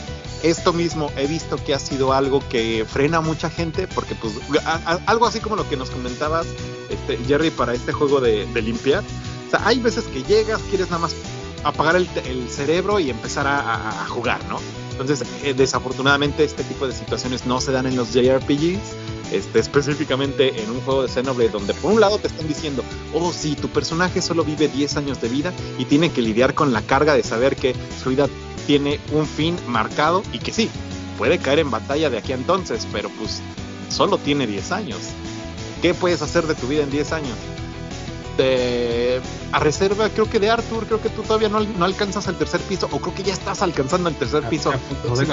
Ya en la, el este, eh, 99.99, así me siento. Todavía estoy a punto, a punto, pero todavía soy de un piso abajo. Eh, entonces imagínate, nosotros ya vimos tres veces lo que los personajes del juego, hay muchísimas cosas que no entienden. Por ejemplo, el concepto de crecer, de envejecer, de tener familias, no es importante en el mundo En el mundo del juego todos ellos mismos se desarrollan por parte de los líderes de cada una de sus naciones. Hay dos naciones que están en conflicto y a partir de ahí todos los que van naciendo nuevos salen así como de cápsulas criogénicas y pues se enfrentan desde día 1 academia militar y luego se van como soldados toda la vida y pues más o menos en eso se centra la historia del juego. De qué manera estas dos naciones en conflicto llegan los, los personajes principales, algo pasa muy temprano en el juego para que ellos tengan que ser desertores de sus propios países y de repente mientras existe esta gran guerra, ellos van definiendo cuál es el significado de la vida. Así de profundo es esto. y tienen 10 años. y, por ejemplo, en la primera entrega de Xenoblade hablábamos sobre cómo qué es ser Dios, qué es la divinidad y cómo destruir eh, eh, esa parte cómo convertirte y destruir esa parte. O sea, conceptos súper, súper profundos de repente que estás jugando y dices, Dios mío, ¿qué demonios acaba de pasar? Algo así como que pusieras a pensar en lo que significan los juegos de Kirby, pero aquí pues obviamente tienen un semblante un poco más serio. Como todo buen JRPG tienes que al final este, derrocar a Dios. Exactamente. y a mí me gusta bastante. Eh, yo sigo colocando, como les comentaba hace un momento, a, a la secuela, a la eh, Xenoblade Chronicles 2, como el juego que más me ha gustado, pero este ahí le va compitiendo al desarrollo de personajes secundarios, como lo hizo X, que es mi, al momento, segundo juego más, más, gustado de la franquicia y que yo creo que 3 pudiera superarlo. Pero pues les digo, aún seguimos creo que en el capítulo 5 en este momento, entonces todavía nos falta bastante del juego. Eh, a mí me gustó muchísimo, yo lo recomiendo, pero sé que por lo mismo, desde el género, más las mecánicas de juego, más lo intenso del lore, no es un juego para todos. Entonces, si quieres un JRPG que te va a entretener de aquí a que salga Bayonetta o a que salga eh, Ragnarok incluso, porque a lo mejor sí te todo este tiempo, ahí está consíguete Xenoblade Chronicles 3 y cualquiera de los otros Xenoblades. No es necesario que hayas jugado cualquiera de las otras este, entregas de la serie para entender este juego. Todos se desarrollan en sus propios universos, pero siempre hay guiños a, los otros juegos. Prácticamente aquí sucede algo muy similar a Final Fantasy Jerry, donde pues de repente todo esto sucede en un universo separado, alterno, pero pues comparten elementos en común que ciertos momentos pueden o no unirse a temas o a momentos centrales de las tramas de estos otros juegos y es nada más como bonitos easter eggs para aquellos que se han echado toda la serie. Si no, si no conoces nada al respecto, si quieres entrar en el mundo de los JRPGs, probablemente tienes que jugar un Tales of y si ya, ya estás más centrado en, ánimo, estás en Xenoblade Chronicles. Ay, pues la verdad que acá sin palabras, creo que has hecho una muy buena reseña del juego incluso para los que, o sea, yo no, yo no me imaginaba que fuera tan, tan profundo. Yo jugué el, el, el primerito, el de donde sale y compañía. Sí, sí, sí. Pero creo que la reflexión que hice del juego es mucho menor a la que tú hiciste. O sea, creo que tú realmente lo llevaste a otro nivel y eso me da, me da mucho gusto porque me dieron ganas de, de retomar la, la, franquicia en algún momento. Porque creo que vale mucho la pena. Entonces, pues qué bueno que primero que hayan cumplido con un juego ambicioso. Creo que, creo que este nivel de, de tantas horas de juego, creo que desde la época de Breath of the Wild y por ahí échale quizás Mario Odyssey creo que son de los juegos más ambiciosos, obviamente que, sean exclusivos de, Nintendo que, han publicado. Pues qué bueno, qué bueno que han, pues han apostado por Xenoblade. Ojalá que fuera un poquito más popular la franquicia acá en, este lado del continente, no solamente en México, sino que en Estados Unidos no es tan, tan popular. Pero bueno, pues empieza por algo y creo que creo que el 3 pues no no no no no no demerita la franquicia ni la hace caer, ¿no? Como lo menciona. Entonces, pues ya tienes la recomendación de mi estimado Luis, creo que es un muy buen título y ya nos dirás en próximos programas, mi estimado, cuántas horas le, vas, le has ido sumando. Lo tienes que acabar de aquí a noviembre, ¿eh? Tienes que acabar antes de Pokémon Scarlet eh, este, Violeta, entonces yo no sé cómo es, amigo, pero tienes de aquí a noviembre. Te digo de aquí a octubre porque sale Bayonetta. ¡Bayonetta! Bayonetta, mira, tú y yo sabemos que Bayonetta está arriesgado que lo compres antes de Pokémon. Yo, yo creo que debes de ser un hombre sabio. los Bayonetta son tan largos. Te van a distraer, te van a distraer, amigo, te van a distraer. pero sí va a ser un juegazo. realmente es una muy buena, muy buena temporada para tener un Switch, para tener videojuegos, pero creo que el Switch va a tener un buen, buen cierre de año. Pero bueno, amigos, pues lo creen o no, todavía no llegamos a la hora del programa. Se logró. Hablamos de 1, 2, 3, 4, 5, 6 juegos diferentes en una hora. Nos aventamos de menos 10 minutos cada uno. Entonces, pues ahí está un poquito el menú de lo que hemos jugado estos días, ¿no? A la par ha habido muy buenas eh, películas y series que han salido, por ahí está este todo el tema de Marvel, estuvo eh, la película de Thor hace, hace unas semanas exhibida, viene Dragon Ball este fin de semana, o sea, realmente también de este lado no nos podemos quejar, ha habido muy buenos, muy buenos lanzamientos y productos, entonces no sé si quieren compartir algún otro anuncio, algo que les haya gustado, que no hayan comentado por acá, o si no, vamos ya cerrado el programa. Mm, pues yo nada más decir que hay una pizzería con, ¿cómo se llama? con temática de Beetlejuice, que ahorita me acordé que dijiste lo de este lo de lo de ¿cómo se llama? Multiversus. Em, que se ve buena, está por el centro, luego los invito porque tengo ganas de ir. No la he probado, no sé, no sé qué tal esté, pero tengo ganas de ir porque es como de Beetlejuice, Beetlejuice, Beetlejuice. Ajá, se ve Vamos, buena. vamos a decir, tenemos que buscar un lugar icónico y tenemos que hacerlo en vivo. No sé cómo lo vamos a hacer, pero a ver que es algo padre para ese programa. Y la pizzería puede ser una, una buena idea, mi estimado Jerry. Tú, Luis, algo que nos quieras compartir de pues, algún algo que has visto una serie, algo que te ha llamado atención o por el estilo. Sí, sí, sí. Este, de hecho, no es tan re- reciente, no es- yo creo que ya va a mitad de temporada. Pero pues como pues Nación Pix estuvo ahorita un pequeño eh, descanso en un pequeño break, entonces pues ya, ya, ya, ya estamos llegando este, a nuestros objetivos de grabar relativamente seguido. No, hay, una serie que ahorita creo que no está en Crunchyroll, este, una serie de anime que es es puro oro, específicamente aquellas personas que son mayores que nosotros, Arthur, ya esa gente de 35 y más. Yo creo. Eh, exactamente, pa- para allá iba la pedrada, pero pues, está bien. hay, hay un anime que se desarrolla en. Es como un Isekai inverso, inverso. eh, porque Es es, la un del típico. ¿Es la del demonio que se hace trabajador? No, no, no, es todavía más Ah. bizarro que eso. Es un tipo normal, eh, otaku, medio geek, este, súper serio, así como uno de estos trolls de computadora de los ochentas. Yo de nuevo. Eh, es transportado a un, a un mundo isekai de magia y espadas y dragones de anime. Y después es regresado al mundo real, pero con los poderes que ganó en este mundo. Órale. ¿Cómo, ¿Cómo se llama el anime? Es Isekai Oji-san, el tío del Isekai, porque realmente re- al regresar al mundo real se queda con su sobrino que así lo conoció la última vez así súper de morro, de, de- de niño, y pues era con quien jugaba videojuegos este, pues, el señor. Ahorita ya regresa así con estos superpoderes que ganó en el otro mundo. Tiene una esposa, elfo, mágica, tsundere de coletas de ese otro mundo, pero pues es un tipo pues no muy agraciado físicamente y que tiene todavía en, en la mente el mundo de los 80s, 90s. Entonces es una sátira a los Isekai nuevos y a esta i- idea de que de repente todo protagonista tiene que ser este protagonista Ikemen súper guapo, juzgando y que reúne a su harem de, de- de chicas Ah, y que sí. salva el... Está está súper Eh, eh, es que una- eso.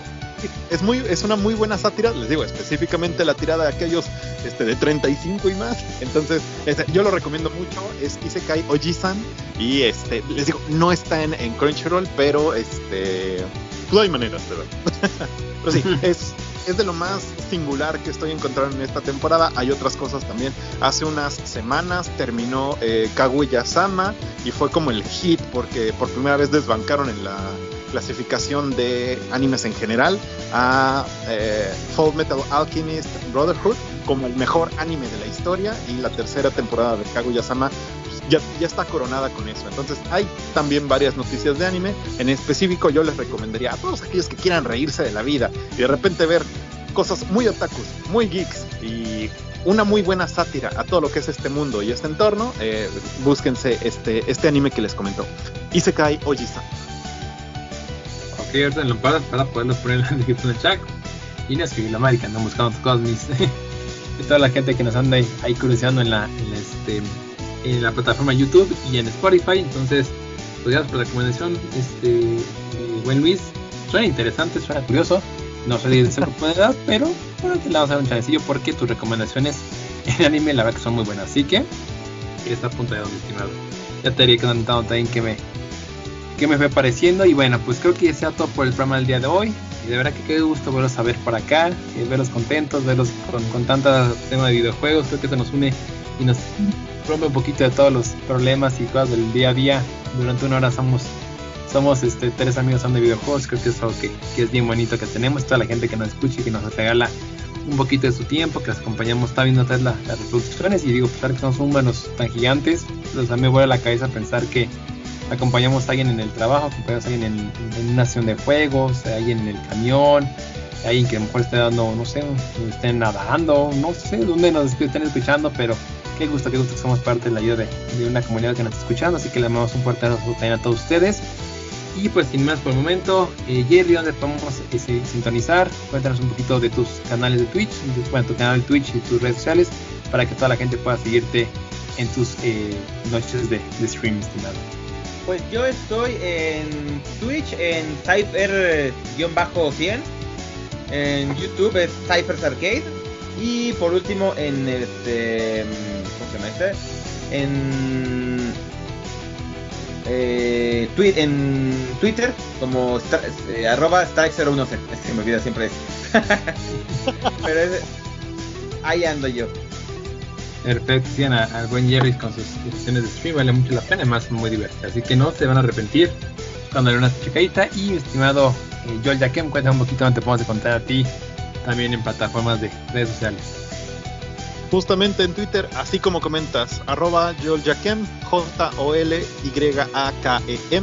Y ahí normalmente estamos compartiendo tanto cosas de Pokémon como cosas de Xenoblade, como cosas de mi canal de viajes. Entonces, pues realmente ahorita uh, un poco de vida no tengo porque estoy de viaje por trabajo y pues ando medio incomunicado del mundo, pero pues ahí trato de subir cuando de repente hay chance. Y a todo cantado el dedo y eso es victoria para todos, así que muchas gracias por andar por acá, mi estimado Lizado. Y a toda la gente que nos escuche, este, pues qué gusto verlos a ver por acá. Y regresamos, espero que en la siguiente semanita o en unas semanitas más o menos. Andaremos viendo el programa, vienen más lanzamientos. Yo quiero hablar de Digimon Survive, ya lo tengo en mis manos, así que también ya le voy a dar próximamente su, su, su atención a este juego que ha recibido eh, comentarios muy mixtos, gente que lo ha amado y gente que lo ha odiado.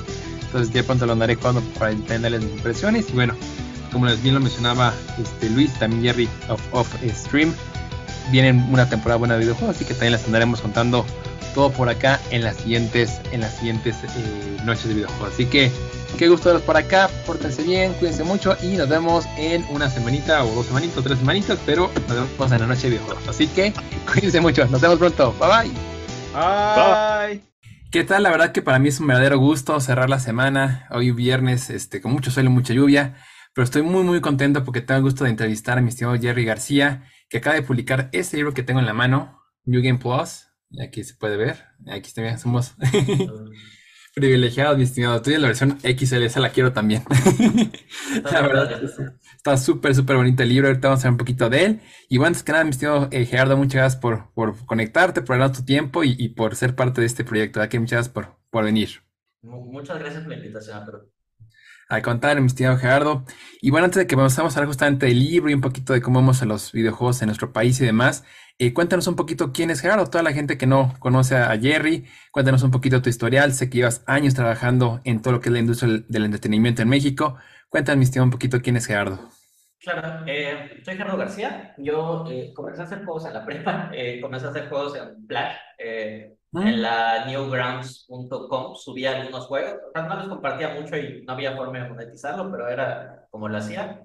Eventualmente comencé a jugar con otros engines que no necesitan eh, código, como por ejemplo RPG Maker y cosas por el estilo. Soy muy fan de los RPGs, entonces comencé a hacer como que mis fanfics eh, de Final Fantasy IV y de todo lo que encontraba sprites en internet de Chrono Trigger y todos con los que fui creciendo. Pero luego eventualmente, eh, en algún momento, después de ver Indie Game The Movie, muchos años después, casi 10 años después, comenzó un juego que se llama Flat Kingdom eh, luego eventualmente trabajé con varios, eh, varios clientes, como por ejemplo acá en Mérida, Yucatán, RCK Games, con los que hicimos Ghost Apocalypse, eh, igual con otras marcas comerciales como LTH, y ahorita en este momento soy productor de juegos en Amber Studio en México.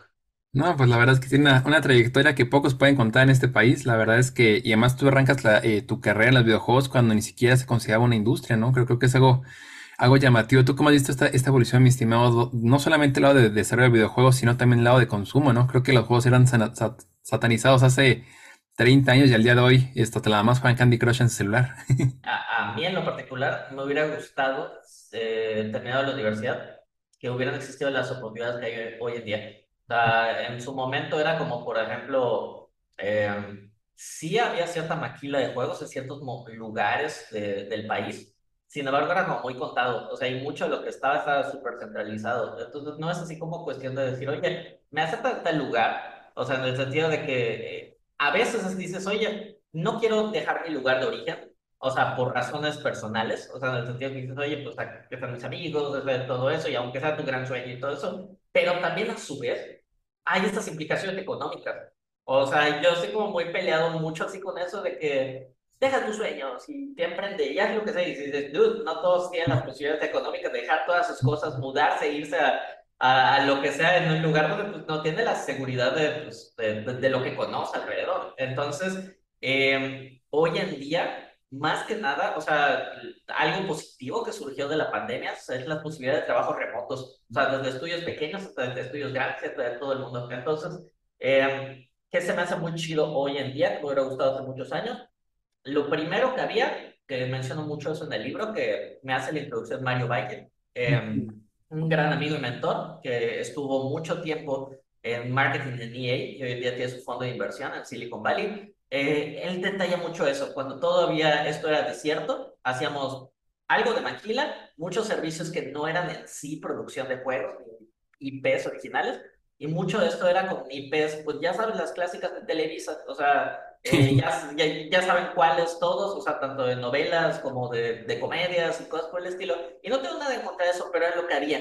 Y luego eventualmente eh, soy de esta segunda ola, que somos muchos desarrolladores que oscilamos entre, hoy en día casi 40, o sea, los primeros que menciono ya tienen posiblemente entre 40 y 50 y tantos años. La segunda ola, que ahorita están entre los 20 y algo, o sea, casi entrando a los 30, allá a los 40, que es mi generación. Entonces comenzamos a, vimos Indie Game The Movie, la gran mayoría, y lo pueden ver ahí en el libro, y fue una inspiración, decir, quiero hacer esto. Algunos juegos eh, fueron de, de, móvil, otros fueron de, de Steam, otros llegaron a consolas, otros fueron de VR, o sea, realmente esta película, así como, sé que parece broma, pero hubo una generación de emprendedores que comenzaron a ser emprendedores porque vieron The Social Network.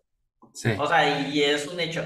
Esto, esta película, igual generó una generación de desarrolladores. Y hoy en día hay algo como bien interesante porque los más jóvenes que recién se están graduando y tienen veintitantos o, o están comenzando eso, no les interesa lo mismo. Y es algo que también me parece muy interesante porque la mayoría de la gente que está en sus 20 les interesa muchísimo los juegos móviles porque es otro tipo de consumo, son otro tipo de cosas. Entonces, es muy padre. Entonces se conjuntó ahorita todo, tanto de los estudios indie, que es increíble y me parece que eventualmente muchos de ellos van a generar así como súper oportunidades, pero también estudios extranjeros. Como mencioné ahorita que estoy en Amber, Amber es un estudio eh, europeo y le da trabajo a casi 300 personas en el país.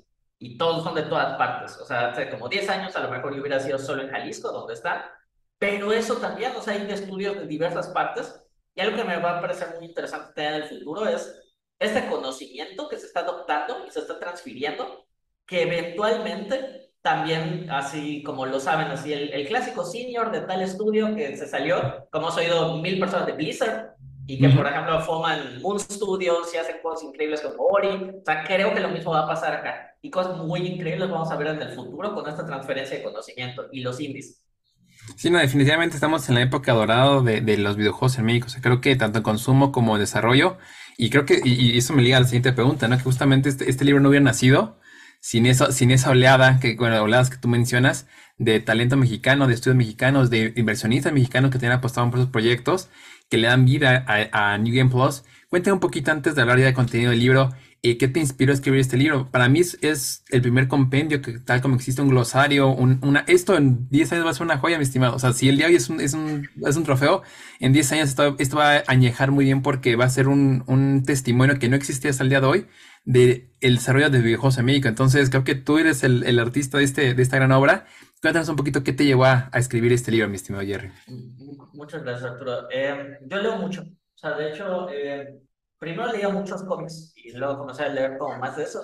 Y, y quien quiera dedicarse al desarrollo se va a dar cuenta que no existe demasiado compendio escrito acerca de esto, porque a diferencia del cine, el cine es un arte que ya tiene más tiempo, o sea, se puede verlo en poco 100 años o poco más, o sea, no mentiría diciendo de fecha sí, pero no es lo mismo con los juegos, o sea, en especial porque los juegos, a, a, lo mejor en su parte más primitiva, ya tienen algunas décadas en Estados Unidos, algunas décadas en otras partes, pero acá nada. Entonces, inclusive te puedes saber, métanse a Amazon, métanse a lo que sea, traten de ver libros de algo, y a lo mejor y a alguien le gusta el diseño gráfico, y le salen 500 libros. Fácil, o sea, porque existen miles. Trate de eh, user experience en videojuegos. Trata de acerca de, quizás de programación van a encontrar muchos más, pero como adaptados a, por ejemplo, game patterns o cosas por el estilo, hay muy poco, porque mucho de esto, por ejemplo, la narrativa de la realidad virtual se está escribiendo, ya sabes. Entonces, mucho de lo que estamos como que ahorita experimentando, o hasta de, aunque sé que hay, le causa mucha fobia a la gente de los cripto cosas, también inclusive esto, o sea, Sí, nuevo. eh, los estamos viviendo y no se está escribiendo. Entonces, yo, entre lo poco que había que he leído, em, leí uno que se llama eh, Sweet eh, Blood and Pixels, eh, de Jason, olvido su, su apellido, creo que es Shredder. Shredder, pero-. Sí, Jason Shredder. Pero eh, es que siempre me acuerdo del malo de la tortuga ninja, Shredder. Pero, pe- pero justamente eh, lo leí y dije, qué chido. O sea, qué chido Sí. que fueron tan honestos con esas historias y que vemos en títulos como Uncharted o demás. O sea, porque siempre veo lo chido, ya sabes, de que, ah, pues estos dudes son unos héroes y todo esto, y luego hicieron, o sea, ganaron mil premios y sus juegos son GOTY y todo eso, pero no hablamos mucho de lo que pasó más allá detrás, ya sabes, o sea, de todo lo que se sacrificó, de todo lo que nunca vimos nunca veremos, o sea, y entonces dije, oye, ojalá y, o sea, existiera esto acá. Entonces dije, ¿quién escribirá de esto? Y la neta es así como que me puse a verlo, y, o sea, yo no he escrito antes eh, algún libro, ese es mi primer libro, o sea, aclarándolo, pero dije, oye, pues voy a documentar esto, o sea, y conozco a la gran mayoría que hacen juegos acá. Entonces les dije, dude, me gustaría que fuera una plática, no tanto como solo una entrevista, quiero que se sinceran, o sea, porque no sabes con muchas de estas historias, y dije, oye, cuéntame esto, cuáles fueron tus retos y cuáles fueron todo esto, o sea, para que pues esto tenga conocimiento, o sea, y, y otra cosa que me puso eso, no es solo hacerlo por hacer, me di cuenta de algo, quien lea esto espero que les sea como que muy útil, es, muchas veces veo juegos que, que son del mismo género y no veo una enseñanza detrás de esto. O sea, que por ejemplo es como que eh, con Flat Kingdom en su momento dije, pues puede ser un, pla- un platformer. Eh, la gente dice a veces que es Metroidvania, pero la neta no tiene mucho de Metroidvania. Sí tiene cierto replay value, pero, No. pero la neta pues no tienes esto de RPG, no tienes todo esto. O sea, se parece más a, a Donkey Kong que en realidad un Metroidvania. Pero, pero han habido varios géneros que han pasado y, y a veces se cometen los mismos errores, a veces no hay como que este compendio de conocimiento, o hasta inclusive hoy en día quienes eh, vean esto y a lo mejor se estén graduando del TEC de Monterrey o de diversas escuelas que, recién tienen otras carreras que tienen menos de una década, ingeniería, licenciaturas en arte juegos y todo esto, que luego dicen, y esto es algo que a lo particular es como medio pesado, eh, uno, que creen que son los primeros en el país que lo están haciendo. O sea, porque hay este gran desconocimiento. Y dos, si a lo mejor son de un estado medio in- inhóspito. O sea, yo, por ejemplo, hice un, o sea, un juego en Yucatán y tuve una, o sea, eh, los medios locales lo cubrieron y decían, el primer juego yucateco, no sé qué, no lo fue. Y no importa, porque en realidad la prensa local, o sea, difunde esto y se siente bien, pero en realidad tú quieres que sea un proyecto internacional. Y todos los de diversos estados sale eso, es el primer juego de, de Veracruz, el primer juego de tal lugar, el primer juego, o sea, porque siempre su- sucede eso. Y la realidad es que inclusive puede volver a pasar porque la prensa no tiene memoria. Entonces es así como que, ¿por qué pasa? Precisamente porque no hay esos compendios, no hay así como literalmente, oye, juegos de, de México, acá. O sea, tienes como que un primer compendio. No son los únicos y yo hago una distinción. Es, los considero destacados en muchas cosas, pero no me gusta decir los mejores. O sea, lo digo porque hay muchos juegos que no entraron ahí. O sea, y sí considero de los mejores, pero no son los 12 mejores. O sea, hay muchos acá que, por ejemplo, que pudieron estar, que inclusive hice las entrevistas, y por en, en cantidad de cosas no salieron. Por ejemplo, Héroes del Ring. Héroes del Ring que en algún momento, hace muchos años, si ibas a alguna tienda de juegos, tú veías póster de la triple A. legendaria. Exacto, o sea, y sin embargo, mucha de la gente de acá tenía los derechos de los juegos y era más fácil. Entonces, por más que yo fuera así como muy positivo de pues, hablar a los desarrolladores y todo, pues igual, o sea, como que hablar con gente de la AAA y demás ya era mucho más complejo. Entonces, por eso, o sea, uno de mis filtros que fue ahí es como, mejor preguntar eso antes, antes de directamente decir, oye, del equipo original que hizo el juego de Atrévete a Soñar, del alguno de los juegos del Chavo y de todo eso, porque, porque es mucho más complejo. Hasta inclusive sería algo de muchos meses de, de pura negociación para pues, poder tener eso, porque así como pues, e, este libro, la diferencia es de que sí, este es como un clon de eh, Sweet Blood and, Pixels, porque es el texto y todo esto es la primera idea que hubo el juego, pero el otro es también en realidad un tipo de eh, historia cronológica visual, porque la idea es que mucha gente pues no ha hecho eh, pues tampoco artbooks de sus juegos y algo que sirve de esto es literalmente yo quería así como se le dice mucho en inglés los libros de eh, table coffee entonces es como que me gustaría que esto lo tuviera la mayoría de estudios acá como una cosa histórica y que diga, ¿sabes qué? Esto está en la entrada del estudio, ¡pum! Acá tienes esto. ¿Qué es eso? Son los juegos mexicanos. Entonces, digo, a mí me gustaría en un futuro hacer más porque hay muchas cosas muy interesantes en móvil y, en todo. Y, y, hay una gran disposición y me parece como muy padre esto como reconocimiento del trabajo de todos estos eh, estudios. Entonces, precisamente es por eso. Es para que cuando la gente busca sepa que hay una historia y dos, para que aprendan de lo bueno y lo malo que se hizo. Sí, no estoy de acuerdo contigo. La verdad que también el estilo artístico de cada juego, o sea, y tú lo de la portada que lo ves, ya identificas perfectamente de qué título es cada, cada personaje o cada, cada este, ilustración y segundo, pues son, son historias y, e ilustraciones muy icónicas de cada título, ¿no? Y ya yéndome un poquito de los juegos, digo, me encantaría de cada uno de ellos, pero también no nos podemos hablar tanto. Voy a intentar tocar cinco o seis este, títulos que, que por ahí tengo gusto de jugarlos, de compartirlos, de también hablar desde el lado de la prensa con sus este, desarrolladores. Y el primero con el que es el libro, justamente, además de una introducción, como tú dices, brillante de, Mario, que también es un pionero y es un este, legendario eh, y un monstruo en el buen sentido de la palabra de esta industria de los videojuegos en México. Abres con Mulaka. Mulaka es de título desarrollado desde el norte del país. Un grupo, como tú mencionas, de pequeños desarrolladores de un estudio que nadie conocía que se llama Lienzo. Sacan un juego que termina saliendo en un, en un Nintendo Presents, en un Indie Showcase, que es brillante, ¿no? Y, ahí estamos viendo el, el, arte de Mulaka es hermoso, ¿no? Todo el tema de los eh, rararumis. Cuéntame, estimado este, Jerry, ¿por qué incluiste a Mulaka y qué ves de diferente en Mulaka que no se ha hecho en México en otros, o con otros, otros videojuegos? ¿Qué te provoca Mulaka cuando, cuando lo jugaste primera vez o cuando lo has vuelto a, jugar? Mulaka para mí se me hace brillante en el sentido de que todo el estudio dijo, oye, pues quiero hacer algo súper ambicioso como Zelda. Sin embargo, a su vez fueron muy inteligentes con la línea artística que hicieron. En ese entonces muchos teníamos mucho miedo de implementar 3D porque decíamos, oye, ¿qué tanto implica? ¿Qué tanto va de todo esto? Y con las texturas y eso. Y, y yo creo que lo hicieron de muy elegante porque en ese momento pues había muy buena recepción de los juegos en low poly y que, o sea, era una tendencia que había. Y dijeron, oye, esto no es tan difícil de modelar. Y no quiere decir que los gráficos sean simples, sino son muy elegantes y podrían ser un gran mundo con eso. Porque también está la clásica de hacer algo muy detallado, pero un microjuego de una hora. Entonces dijeron, oye, tiene suficiente eh, cantidad de contenido, está suficientemente bonito, está muy estilizado y me parece que hicieron algo como bien padre, que es el hecho de, em, y es algo, eh, eh, es difícil decirlo, pero antes de Mulaka, yo tenía un conflicto personal con los juegos culturales.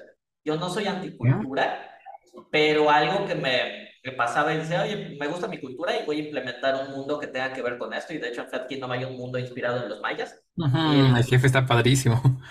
Sí, o sea, porque todos los nombres son estilo como maya y a su vez también tiene algo de, de azteca. Pero pero pues en realidad lo hicimos por una cuestión de más un reto personal y al final fue el, mundo que más nos gustó. Sin embargo, era como que muy, eh, en un principio teníamos muchos enemigos por eso, porque decían, ¿por qué no es un juego maya? ¿Por qué no haces un juego azteca? Y nos llovía. O sea, nos llovía de dependencias de gobierno, del lugar, los primeros lugares donde nos invitaban y todo eso. Entonces, Órale. Sí, o sea, y teníamos todo eso y decíamos, güey, o sea, yo no tengo nada contra los juegos culturales, pero ¿por qué me atacan porque mi juego no es cultural? Ya sabes, entonces, y muchas veces pues tenía este conflicto porque decían, no necesariamente por hablar de cultura tiene que ser algo que a huevo, tiene que ser, perdón por la, la palabra, que tiene que ser educativo. Pero en el momento que lo vi, dije, qué chido, esto es, o sea, es como entretenimiento y a pesar de que pues sí la aprendes y ves conceptos y lo que quiera con eso, o sea, no dijeron como que esto es como, más enorgullecernos y contar una historia chida con la cultura. Y fue algo así de me comí mis palabras y dije, sí se puede hacer algo, sin literalmente uno de esos como que aprende maya, ve todo esto, que, que de nuevo tiene su nicho y tiene todo esto, pero realmente esto es lo que lo considero un juego en forma y es algo que, o sea, difundió la cultura de una forma muy divertida y por sí mismo se sostiene bastante bien. Entonces, por eso abrí con ese juego, que además tiene esto que no mucho podrían decir, que salió en todas las consolas desde el principio. Sí, no, no, no, no tuve ningún tipo de delay. Digo, yo cuando lo vi en el Nintendo, en el Stand Show, que yo me emocioné porque dije, ah, ese es, ese es mi, país representado, este, y además era un juego que está muy bien hecho. Y te, te, te, tengo que preguntar también de este otro título que no está en el libro, pero va de la mano, que es Last Ex Forgotten Gods este nuevo título que también sacan hace 5 o 6 meses el equipo de,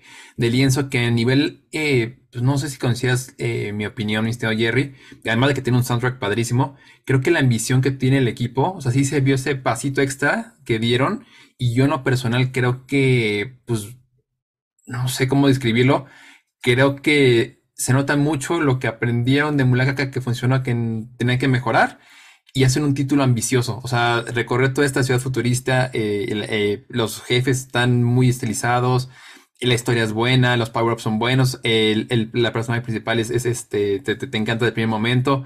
A mí me encanta Aztec Forgotten Gods y además la temática de un Tenochtitlan futurista pues está padrísima, ¿no? ¿Tú qué opinas de este título? Sé que no viene en el libro, pero también te lo tengo que preguntar porque creo que es parte de este, de este, de este tema, mi estimado. Claro. Eh, a mí en lo particular me, me, pareció una decisión acertada porque es como que no se perdió el conocimiento, es fuimos buenos en esto, vamos a meter esteroides y tal cual es ese juego. O sea, es como que vamos a hacer lo que hicimos bien y, y, hacer lo que, y se nota mucho lo que queríamos hacer con el otro, pero no sabíamos y no teníamos la confianza suficiente.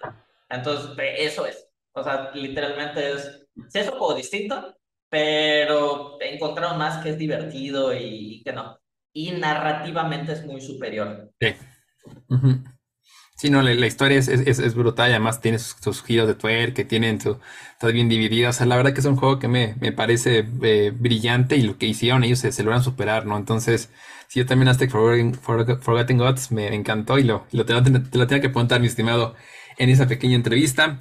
Y bueno, seguimos un poquito con el libro y sale otro título que también tiene año eh, de haber salido más o menos, que es Neon City Riders. Ese título también desarrollado, eh, si no me equivoco, todo está instalado para muchas eh, plataformas, hasta donde yo recuerdo no se quedó en PC.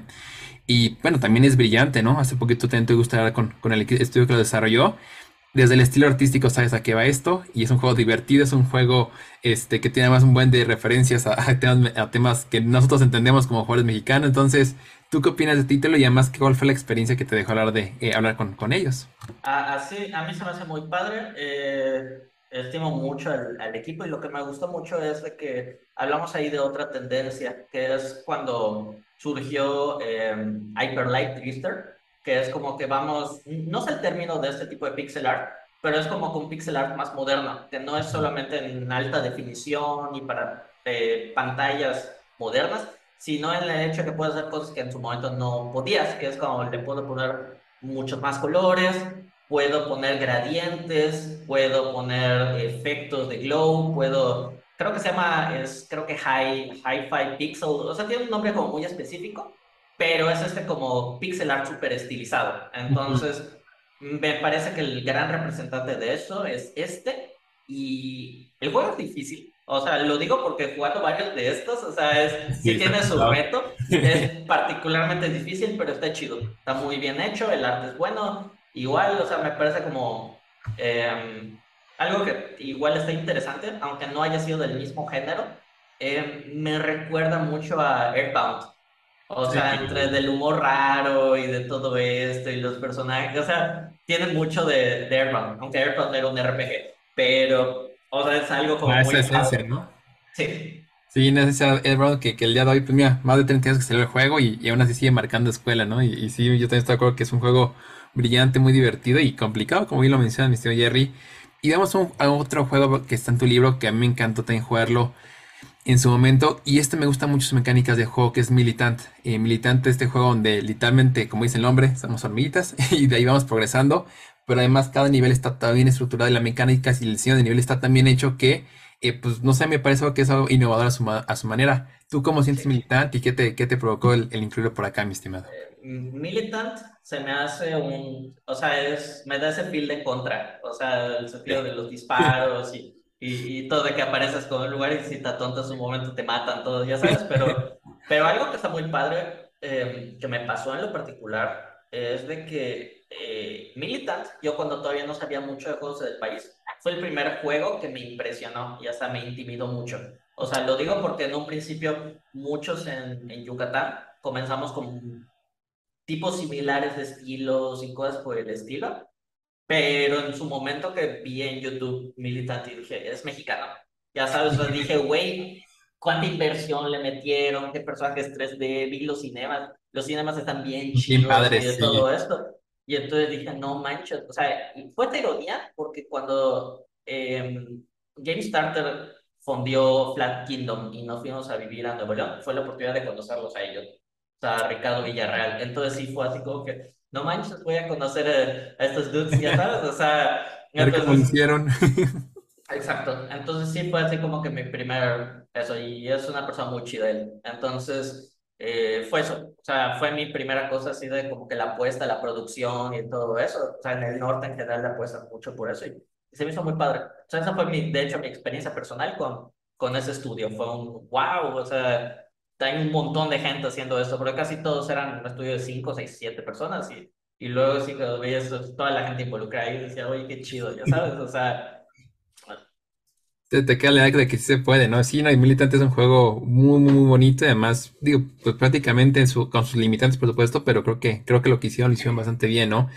Luego a un juego que también llama mucho la atención. eh, yo creo que desde sus mecánicas de juego, su estilo de arte, y obviamente tú ya entendemos la, la referencia o el título que le dio vida a este proyecto, que es Pato Box. Pato Box es un título que creo que en reconocimiento internacional es de los títulos mexicanos que más ha tenido. O sea, yo creo que por ahí este, lo mencionas con, con el tema de, eh, de Mulaka, pero me parece que Pato Box también ha tenido, o sea, más el juego está en japonés, es un título que, que fue, fue producido y fue este, eh, eh, tropicalizado a- para los consumidores japoneses.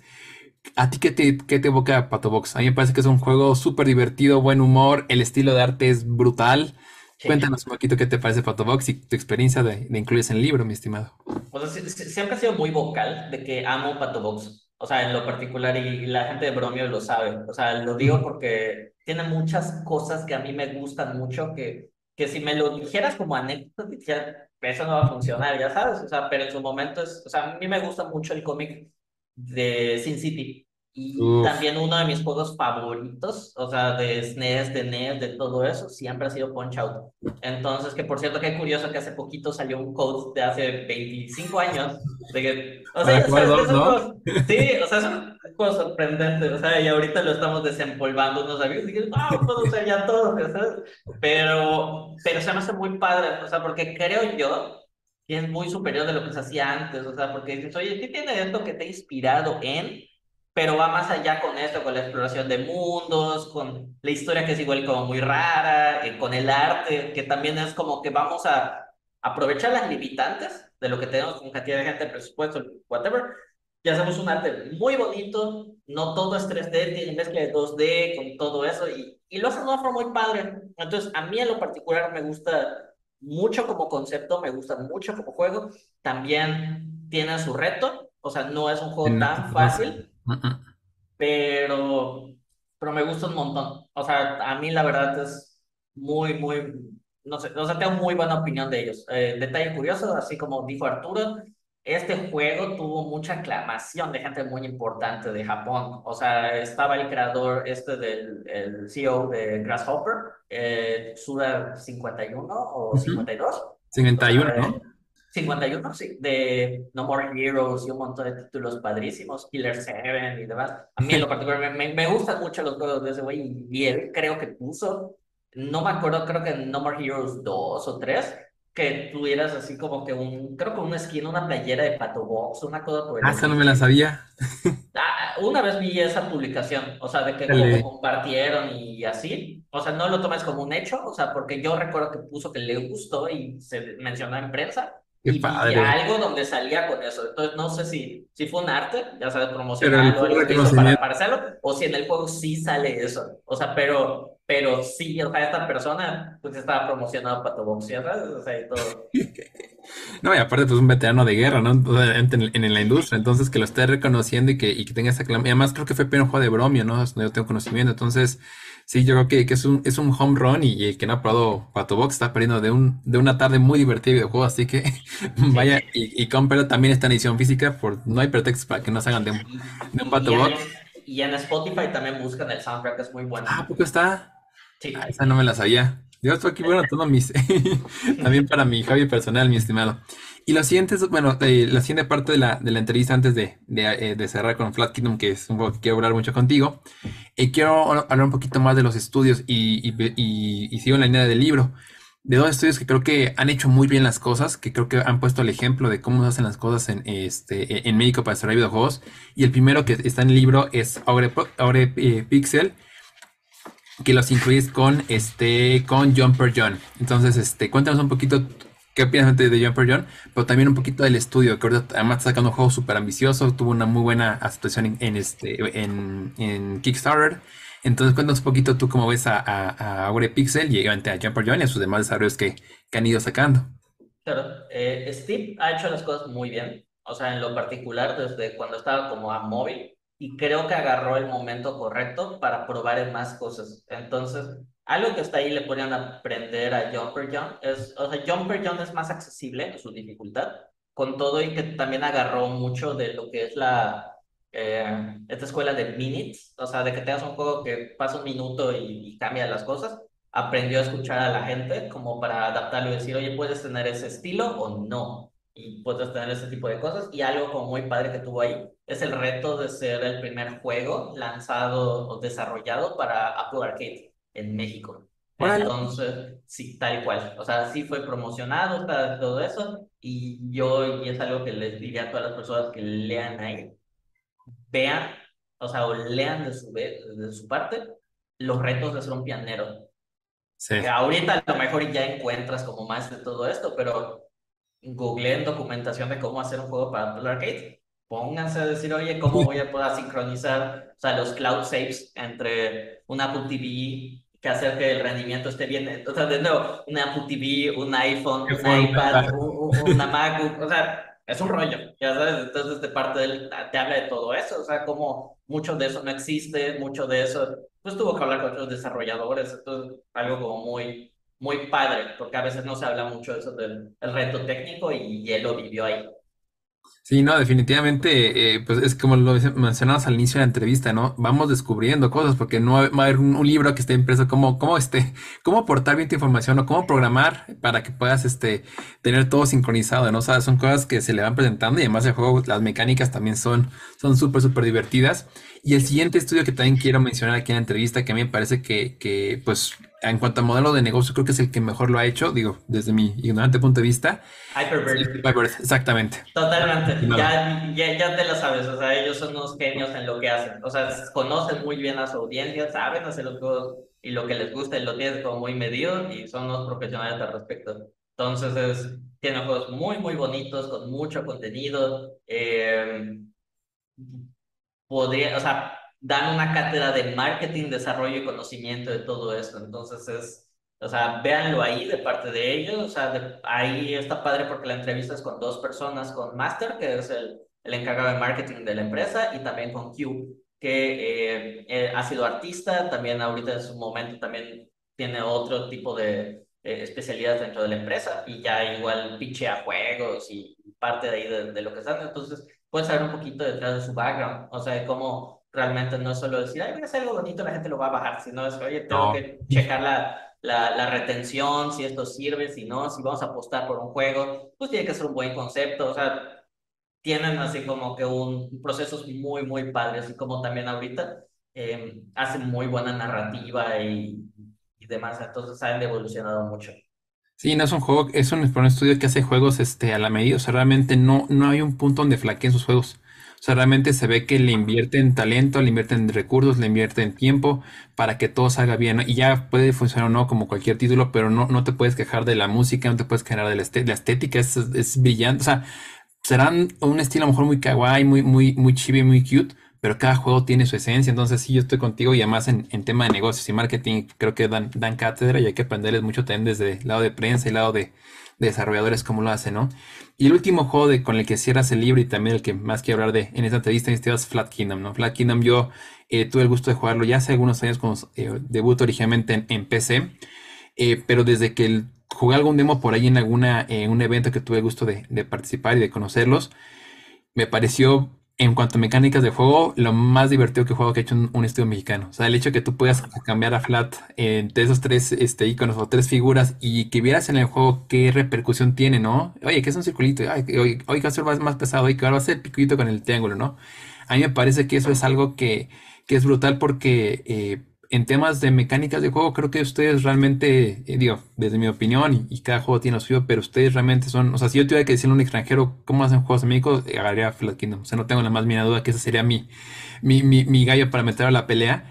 Cuéntanos un poquito tú como, pues como una persona muy cercana a su desarrollo, eh, qué es Flat Kingdom, ¿no? Como un poquito el, desarrollo y obviamente pues voy a decir por qué lo agregaste en el libro, ¿no? Pero cuéntanos un poquito desde tus ojos cómo ves a Flat Kingdom y, y, llévanos a ese momento en el cual te, te inspiraste y armaste un equipo para, para, sacarlo adelante, mi estimado. Claro, en, en, realidad esto comenzó como un, como un experimento, el cual creció más de lo que creíamos y que eventualmente pues, tuve la oportunidad de que mucha gente muy talentosa diera lo mejor de sí. O sea, el proyecto en lo particular, o sea, tiene una historia así como muy sencilla. Después de ver la película, eh, pues nos surgió la idea, o sea, en ese momento trabajaba en una empresa de publicidad, eh, estaba asociado y eh, con uno de los socios, eh, que también que es ingeniero, dijimos, oye, si hacemos un juego, o sea, y, y realmente no, no pensamos mucho al respecto, o sea, como que comenzamos a jugar con engines y todo, no salió nada de game design, o sea, y mucho de eso lo fuimos leyendo, fuimos experimentando, fuimos muchísimas cosas. Entonces, eh, prototipamos con muchas ideas, o sea, terminamos de trabajar, o sea, dan las seis, nos quedamos como que hasta las 10 de la noche. Eh, él, él, él, jugaba con, eh, con engines, o sea, era, era, probar, o sea, era checo constructs, checo stencil, checo lo que sea, y en su momento yo, o sea, hacía eh, bases de ideas y bocetaba personajes. Es muy chistoso de cómo damos, dimos con Flat, porque en un principio fue de que eh, pues queríamos algo como mucho más distinto, que sea un caballerito y de cosas por el estilo, pero fue una vez que, que me acabé las hojas y era como medianoche y obviamente era imposible ir a comprar algo. Entonces, pues seguíamos inspirados. O sea, pues, yo, yo comencé a dibujar en las servilletas de, de la, ¿cómo se llama? De la caja de Dominos y comencé a bocetear en la caja de Dominos. Entonces, o sea, como que de repente salió un personaje que era una estrella, el otro como más cuadrado y el otro círculo. Y dijimos, oye, si jugamos un poquito con todo esto, o sea, y dijimos, o sea, ya evolucionando la idea, decir, oye, tenemos un plataforma que crecimos así con los plataformeros, con esto, o sea, con Demon Crest, con Donkey Kong, con Kirby, con Mario, con eh, Paper Mario, con todos estos. Dijimos, oye, hacemos una mecánica en los partidos de todo el universo salga de ahí. Entonces dijimos, ¿qué juego nos clonamos para hacer esto? Piedra, papel o tijeras. Entonces, todos de piedra, papel o tijeras, nada más con geometría, o sea, círculo, cuadrado, triángulo. Entonces era como que esa obsesión con todo eso, o sea, de que eh, círculo vence a cuadrado, cuadrado vence a triángulo, triángulo vence a círculo. Cada uno tiene sus, eh, sus circunstancias, o sea, uno es más fuerte, uno es más rápido, uno es, o sea, salta mucho más alto, los enemigos igual obedecen a esta, este universo, cada uno es mejor en un elemento, como en la tierra, en el aire o o en el agua, o sea, por ejemplo, el cuadrado es súper lento en la Tierra, pero se mueve bien rápido en, el agua. A su vez, también dijimos, oye, pues que vayan evolucionando las mecánicas para que también vayas a volver y, y, ¿cómo se llama?, a ir descubriendo secretos y todo. Y a su vez también, en un principio lo hicimos, pero en implementación nos dimos cuenta que no era buena idea, de que los sonidos igual estaría chido usarlos con efecto de sonido tipo square, o sea, ah, triángulos y todo. Lastiman mucho los que son estilo triangular y entonces no era como agradable al oído y fue eso muy padre, pero en su momento dije, nadie lo va a entender y ya sabes, o sea, solo un ingeniero en audio lo va a apreciar y entender. Entonces, eh, ¿Qué pasó de ahí? First Story lo picheamos, eh, tuvimos un pequeño apoyo de gobierno, con eso desarrollamos el primer equipo, luego eventualmente eh, le mandé un correo a... en su momento jugaba mucho juego que estaba compuesto por, por una compositora, por Manami Matsumae. Entonces, ella pues, compuso música para Mega Man, para Mighty claro. Night, para Shovel Knight, para muchos juegos que estaba jugando en ese momento. Y yo, pues, somos indies, que todo esto y demás, oye, existirá remotamente la posibilidad de pedirte una canción, porque no, no tenemos el dinero para poder pedirte un soundtrack, entonces ni sabemos cuánto cuesta, entonces así como que nos, nos superhizo el paro de su agente, o sea, y nos puso a, a un precio que por respeto prefiero no decir, pero de todas formas hicimos una primera canción, que fue lo que dijimos, oye, esto es un juego en serio, entonces... Eh, fuimos trabajando el, estilo artístico, ya tenemos una idea de cuántos niveles iban a ser y todo eso, conseguimos financiamiento, lo terminamos con Game Starter, em, el juego fue lanzado, hicimos como una renovación gráfica después de mostrarlo, o sea, para ciertos eventos internacionales. Em, luego, muchos años después, tuvimos la posibilidad de, eh, con un estudio de España eh, llamado Ratalaika, de poder portearlo en consolas de generación actual. Y ya, o sea, básicamente es eso. O sea, es una carta de amor a todo eso. Y la historia está inspirada en un libro que se llama Flatland, que escribí, que leí de Chavito, que es un libro acerca de las dimensiones. Usualmente se lo enseñan a la gente que está aprendiendo 2D y 3D. Siempre se los ponen en YouTube, está casi toda la película ahí. Pero es como que un rey malo, cuadrado, que, quiere eh, pues, apoderarse de la dimensión y otras personas. O sea, tiene mucha inspiración de ese libro. Obviamente no es la historia tal cual y todo eso, porque pues quien lo juegue va a ver ahí como guiños a Zelda, guiños a Mario, guiños a Paper Mario, obviamente. Entonces, eh, está padrísimo. Y alguien que nos inspiró mucho en un principio es de que, pues igual es de Yucatán, eh, el director de arte que hizo Guacamili. Entonces, alguna vez en una, visita, familiar, una visita familiar, eh, pues platicó con todos y demás y todo, y, y, fue como buena inspiración para lo que eventualmente se volvió. O sea, tiene mucha inspiración también de Guacamili visualmente. Sí, no, o sea, digo, para, mí es mi juego favorito mexicano, o sea, realmente eh, las visuales me gustan, el nivel del bosque me parece brillante, cómo juegan con las luces, el, digo, la parte azteca del nivel donde estamos en el volcán, pues sobra decir, ¿no? Pues te, identificas y conectas, pero también, por ejemplo, hay un, hay un jefe que me gusta mucho que estás en un barco, ¿no? Que realmente te sientes que estás naufragando, ¿no? Y además al final, digo, quien no lo ha jugado, jueguelo por favor, de la oportunidad. Es un juego muy divertido y, este, y, además lo pueden jugar mil veces hasta que pasen al nivel o acá en el, jefe, digo, no pasa nada. Pero además el, el, cliffhanger del final, o sea, cuando dices, ¡Ah! no, sí. bueno, o sea, además del final, el, lo que pasa al mero final, si es yo quiero un Flag Kingdom 2, ¿dónde, ¿dónde pongo mi dinero? Exactamente. Pues depende de cómo sean con las partes de, de, de eso, o sea, está pensado para tres juegos pero en lo particular siempre tuvimos como que ese sueño, de decir, o sea, no sabemos el futuro, pero sí nos hubiera gustado eh, ver la historia más de Hex, o sea, el, villano que, que, te muestran en el juego, que siempre en lo particular fue el personaje favorito, de acuerdo a lo que la mayoría de gente nos decía. Y detalle curioso, igual en ese entonces, eh, estamos obsesionados con Breaking Bad y hay mucho personaje que está basado en personajes de Breaking Bad. O sea, de hecho, ese que, que, mencionas, el, la ballena, pues eso se llama Hank porque su cara es parecida al policía Hank Fredder. Entonces, así, hay mucho personaje que está basado en personajes de Breaking Bad. Se va, a dar una refada porque sí, ahora estoy viendo Better Call Saul y estoy súper otas, me, me, me, regresé al universo de Breaking Bad y sí, es un juego que me encanta y, y ojalá que, que tengamos eh, pronto ver una parte 2, 3, porque además yo sé que evolucionarían las gráficas, evolucionaría la música, evolucionaría la historia, ¿no? Que sí, sí en sí o sea, me emociona y, me acuerdo de la narrativa porque fue una, es una buena historia. Por eso la cuento contigo sin haberla jugado en, un tiempo. Este, yo sé que, que, será el siguiente paso, ¿no? Y aún así, para mí es un juegazo y por favor dense la oportunidad de jugarlo. Y ya para entrar a la parte final, mi estimado eh, Gerardo, de la entrevista, y digo, tú, vamos a verlo como si fueran platillos, ¿no? En un, buffet tienes diferentes eh, platillos con cada uno de estos juegos, ¿no? Cada uno es un diferente platillo, un, uno más picoso, uno más salado, uno más mexicano, si quieres verlo así ¿Cómo ves la innovación en juegos mexicanos? Yo tengo la teoría y, y la iré comprando con el tiempo de que un juego si no tiene un grado de innovación, algo que lo hace diferente, difícilmente va a destacar en el mercado.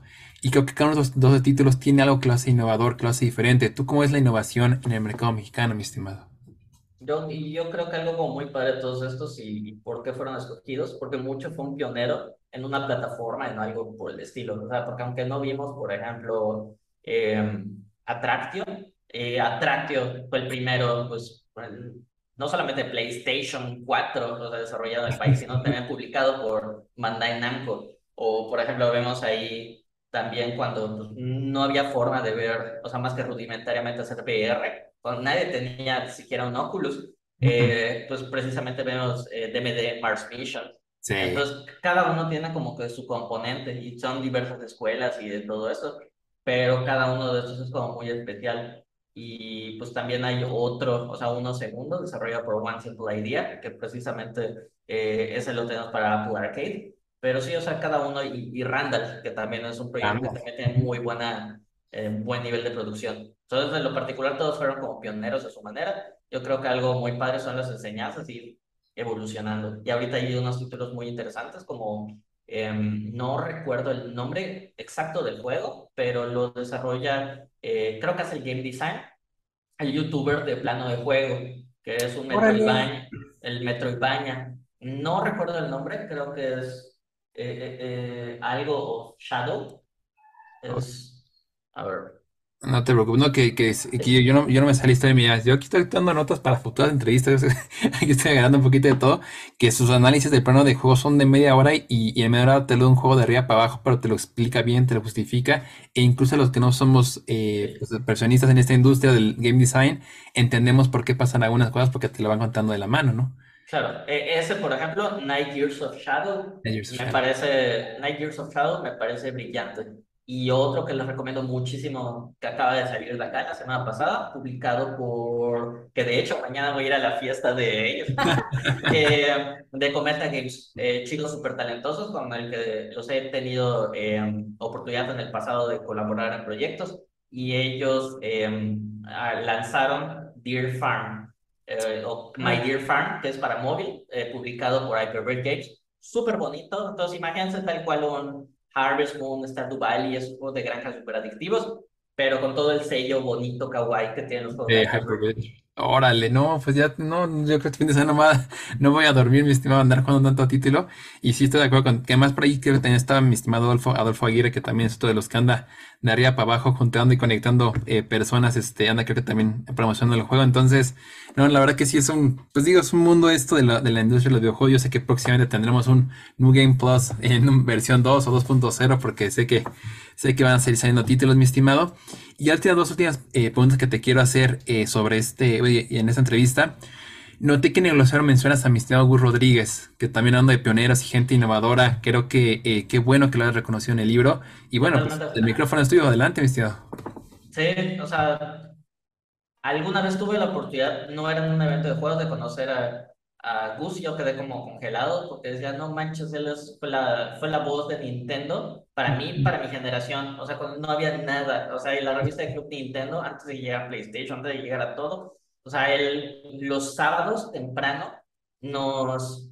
O sea, nos poníamos a ver Nintendo Manía, o sea, con todo el casting y, y todo. Dices, wow, así que el lanzamiento de Nintendo 64 y todo lo que sabíamos de ahí era por él. Por él. Entonces era así como que sabíamos que existía el E3, sabíamos que existía una escuela de videojuegos en Seattle, o sea, en DigiPen, sabía, o sea, todo lo que se hacer por él, o sea, Por y él. es como que el, gran reconocimiento que, que le doy, o sea, desafortunadamente hace unos años falleció, entonces, eh, precisamente es como, pues, dejar esa llamita viva, o sea, porque, pues, quizás a lo mejor y no tuvieran mi- mi- nuestras mismas vivencias, los más jóvenes, pero mucho de lo que tomamos nosotros como hecho, él lo trabajó. O sea, el hecho de ver más cosas de esfuerzos de Nintendo en, en México y todo, gracias a él. O sea, gracias a él y a su equipo. Pero él fue el gran pionero que decidió tomar esa apuesta y decir, oye, amo los juegos y, y eso está ahí, ya sabes. O sea, me parece como increíble. Sí, no, o sea, la verdad es que todo le debemos mucho a Gus, incluso generaciones nuevas que no lo conocieron en la tele o en medios ya porque obviamente este, pues son más jóvenes, ¿no? Y, y ellos ya eh, están consumiendo videojuegos de otro, en otros lugares y otras formas, pero los que sí tuvimos esta oportunidad de verlo, como tú dices, o sea, los sábados eran, eran de, de querías que llegara el sábado para sentarte a, a ver Nintendo Manía. O sea, yo, yo en lo personal no tenía consolas de juegos cuando era niño y él era mi, mi único acceso. O sea, él y la revista de Club Nintendo. O sea, no teníamos en casa por diferentes razones eh, una consola. Y él era mi, o sea, yo me, te puedo decir Ocarina of Time de arriba para abajo gracias a lo que yo leía, lo que ve- veía en la tele, gracias a él. A él, y como dices, a, a Mag y a- al mismo este, Javier, que hoy día también es, es otro que eh, pues, siguió la escuela de su papá, ¿no? Y, y está en la parte de los videojuegos. Chavo, como le decían. Chavo, oye, saca de chavo, ese. Sí, la verdad es que Gus es un, es una leyenda y, y de- me pareció muy elegante y muy correcto que lo hayas agregado en tu libro. O sea, creo que, creo que él, Y los dos te deben.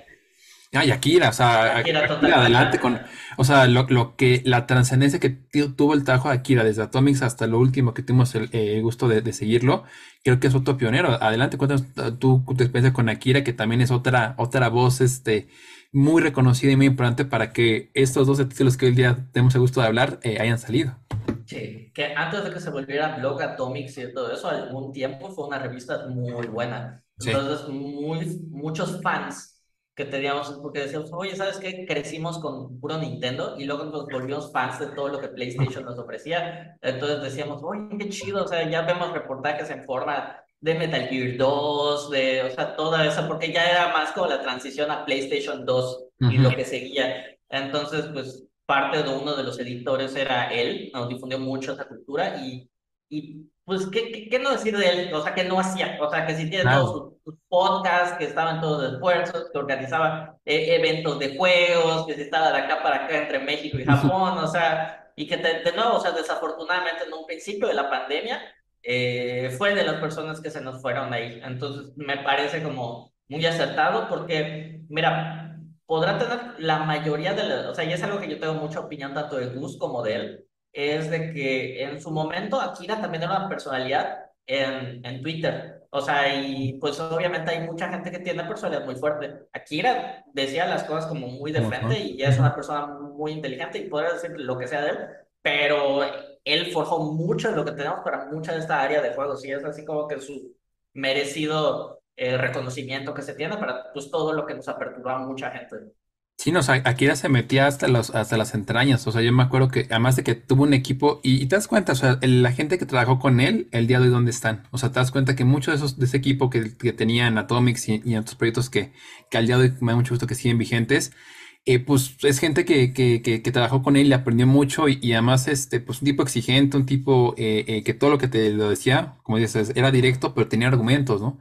Y si fallaba algo, sabía perfectamente qué cal estaba fallando o qué estaba mal y lo corregía y es algo que hay que admirarle porque hoy en día a lo mejor ya nos vamos a una zona muy de confort también de estado de la prensa y de repente se nos olvida que hay que también a veces este pues talachar y aprender un poquito de por qué pasan las cosas y el maestro creo que, que fue Akira y además con un perfil diferente al de Gus, ¿no? O sea, también creo que el sello de Atomic siempre fue diferente al de Club Nintendo, ¿no? Y convivían bien los dos, o sea, eran, eran, este, eran medios muy ricos que ya con el tiempo pues fueron evolucionando, pero, pero sí que bueno que también lo, lo, lo mencionas a mi estimado Akira y, y donde quiera que nos estén leyendo los dos, eh, pues miren, sepa que son parte de, de este gran proyecto de, de New Game Plus. Sí, le- le- les mando con mucho corazón un estamos en contacto. Que quienes Sí. se acuerdan de ellos, eh, les hará sentido. sí, la verdad es que siempre estaremos en contacto gracias a, gracias a esos héroes que, que, que, que marcaron una, una industria. Y mira, aquí tenemos por lo menos, te puedo contar 12 más, que o 13 contigo, mi estimado, que, que lo, lo hacen sin mayor problema. Y bueno, ya para hacer la entrevista, mi estimado, eh, este eh, podcast se llama Noche de Videojuegos y lo que nos gusta es recordar con todas las personas que entrevistamos alguna noche épica que han tenido videojuegos, ¿no? O sea, puede ser en tu caso desarrollándolas o alguna que te has desvelado a los ocho años con tu mejor amigo, con tu hermano, con tu hermana. ¿Cuál Sí. es esa noche que ya te vi en tu cara que ya te acordaste? Totalmente. Cuarto, no sé qué, no sé qué edad tenía, era cuarto de primaria, estaba con un primo de cariño que también se llama Gerardo, pero se pide Montalvo, y estábamos súper picados. Creo que el segundo, tercer año, el segundo año del Nintendo 64 o el tercer año. Yo estaba en cuarto de primaria porque fue cuando lo conocí. O sea, alguna vez nos conocimos un verano y le dije, oye, Jerry, de salir Zelda y tenemos que terminarlo y de todo eso. O sea, nos encerramos ahí, o sea, literalmente, de nuevo, qué, qué, qué bonitos tiempos que era verano y no tenías que muchas obligaciones. Entonces, estábamos ahí en, en mi cuarto, o sea, y literalmente era así como que jugar Zelda, comer, o, o, bañar de cualquier cosa, terminarlo. Y entonces fue una cuestión, sí, estuvimos como picadísimos una semana porque tampoco en su momento creo que había salido en Club Nintendo la guía de cómo pasarlo y de todo esto. Y fue un como que hasta él estaba dormitando. entonces así como que de repente y ni nos dimos cuenta porque hasta las cortinas ni siquiera las abríamos. Entonces ya era así como mi mamá ya los odiaba, así, salga del jardín, ya todos blancos. Entonces así como que eh, llega y él ya estaba súper jeteado, ya era demasiado, o sea, seis días ahí de estar como de lleno con todo, porque lo quisimos pasar con todo, o sea, matando a, todas las esculturas, tenía el 100% y todo, nos negábamos a, acabar con, con Ganon si no teníamos todo. Entonces, pues ya estaba la pelea final y él pues ya se estaba durmiendo con el primer Ganondorf. Y entonces, mientras escapa y todo esto, y luego dice, no manches, ya te terminó, o sea, no vio la pelea con Ganon al final cuando pues, se transforma en ese jabalí gigante. Y entonces así como que, yo sé, lo pasamos, lo pasamos y todo eso. Y entonces me dio mucha risa porque abrí la puerta, porque ya dimos, voy al baño y me voy a dormir. Y era las 6 de la mañana y no me di cuenta. Y entonces así como que, como que todo el solazo, así como que en no manches, así. Usualmente dormíamos ahora así como muy, o sea, normal, ya sabes, para esa edad, pero pues sí, decía, no manches, así se nos fue el, tiempo ahí. O sea, todos picadísimos ya la última parte. Y o sea, desde, recuerdo muy bien que ese día fue, nos tocó el desierto de los Gerudo hasta terminarlo y acabarlo. Entonces sí, esa fue una de las noches más épicas. No, yo, yo me quedaba en el desierto, en el desierto de Gerudo, yo me quedaba escuchando el soundtrack. O sea, me gustaba tanto la, la O sea, yo me quedaba así, sí, en el desierto sin hacer nada, nada más contar, escuchar el soundtrack y cada cuando dentro del castillo no sé, se enchina la piel, ¿no? Y bueno, la batalla final ni se diga, ¿no? Cuando pide la espalda, esa, esa escena donde vuela la espada me, me sigue enchinando la piel a mis 29 años, mi estimado. Pues mi estimado Gerardo, la verdad que gracias por tu tiempo, es un placer conocerte este, por acá, eh, te felicito nuevamente por este trabajo, creo que, eh, como bien lo mencionabas ahorita de Gus y de, y de Akira, creo que tu nombre y este, este, este legado, tanto con Flat Kingdom como, como con, tu, con tu libro, eh, insisto, a lo mejor ahorita eh, parece eh, una publicación más de videojuegos, pero creo que el tiempo le va a dar su gusto razón. Creo que en un momento va a haber muchos otros Gerardos y Arturos que, que, van a querer hablar de videojuegos y van a volver a ver qué se ha hecho en México y este libro va a ser la, la referencia. Entonces creo que tiene un valor artístico, además reconoce a muchas personas en el libro, incluso a las personas que desarrollan los videojuegos, después de cada capítulo lo pones quiénes son las caras que están atrás, eso me parece que, que también es, es brutal en el buen sentido, no es algo fantástico que tú haces. Y cuéntanos a las personas que quieran comprar el libro, quieran conocerlo más, dónde lo pueden conseguir y dónde pueden seguirte en redes sociales para que, para que te puedan estar leyendo y, haciendo preguntas y comentando de publicación. Pues un, gusto, Arturo. Muchísimas gracias por la invitación. Lo pueden conseguir en Amazon. Hoy en día eh, tanto en pasta blanda como también en su versión de pasta gruesa. Les recomiendo la, o sea, la pasta gruesa, está muy bonita porque tiene arte. La pasta blanda está padre, pero es puro texto, depende del gusto que tengan, pero el otro vale la pena como coleccionable, pues dependiendo de sus posibilidades. Entonces, también hay versión digital y si por alguna razón no les gusta... Eh, como se llama eh, Amazon y tienen algún dispositivo Apple, también está en la eh, tienda de Apple, en iBooks Store. Entonces, algo que estoy como también muy interesado, pero la verdad es lo, la primera vez que, que, que, saco un libro y todo eso, pues realmente es buscar la oportunidad también de pues, distribuirlo físicamente. Entonces, yo no me he acercado a una editorial, pero es algo que también estoy interesado en ir explorando en un futuro para ver si se da la posibilidad, porque me parece que es como un material interesante que a mí me gustaría que leyera la gente que quiera desarrollar juegos. Sí, no, definitivamente que es un punto de inicio y, como tú lo mencionas, no hay mucha literatura, no hay mucha literatura ya afuera especializada en videojuegos y además aquí la historia, si lo que sale en el libro, difícilmente se encuentra otra parte. Entonces, me decía Gerardo, nuevamente muchas felicidades. Eh, tus redes sociales para que te puedan seguir y también te podamos seguir ahí spameando y, y todos los buenos.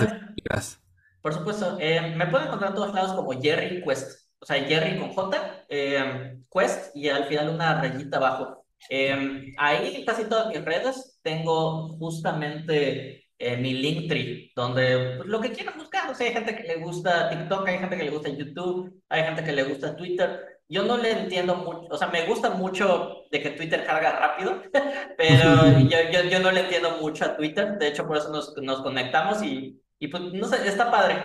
Entonces, sí, porque pues en Facebook es para memes, pero, pero en Twitter, o sea, más como comento esto, en donde me quieran contactar, donde les sea más cómodo.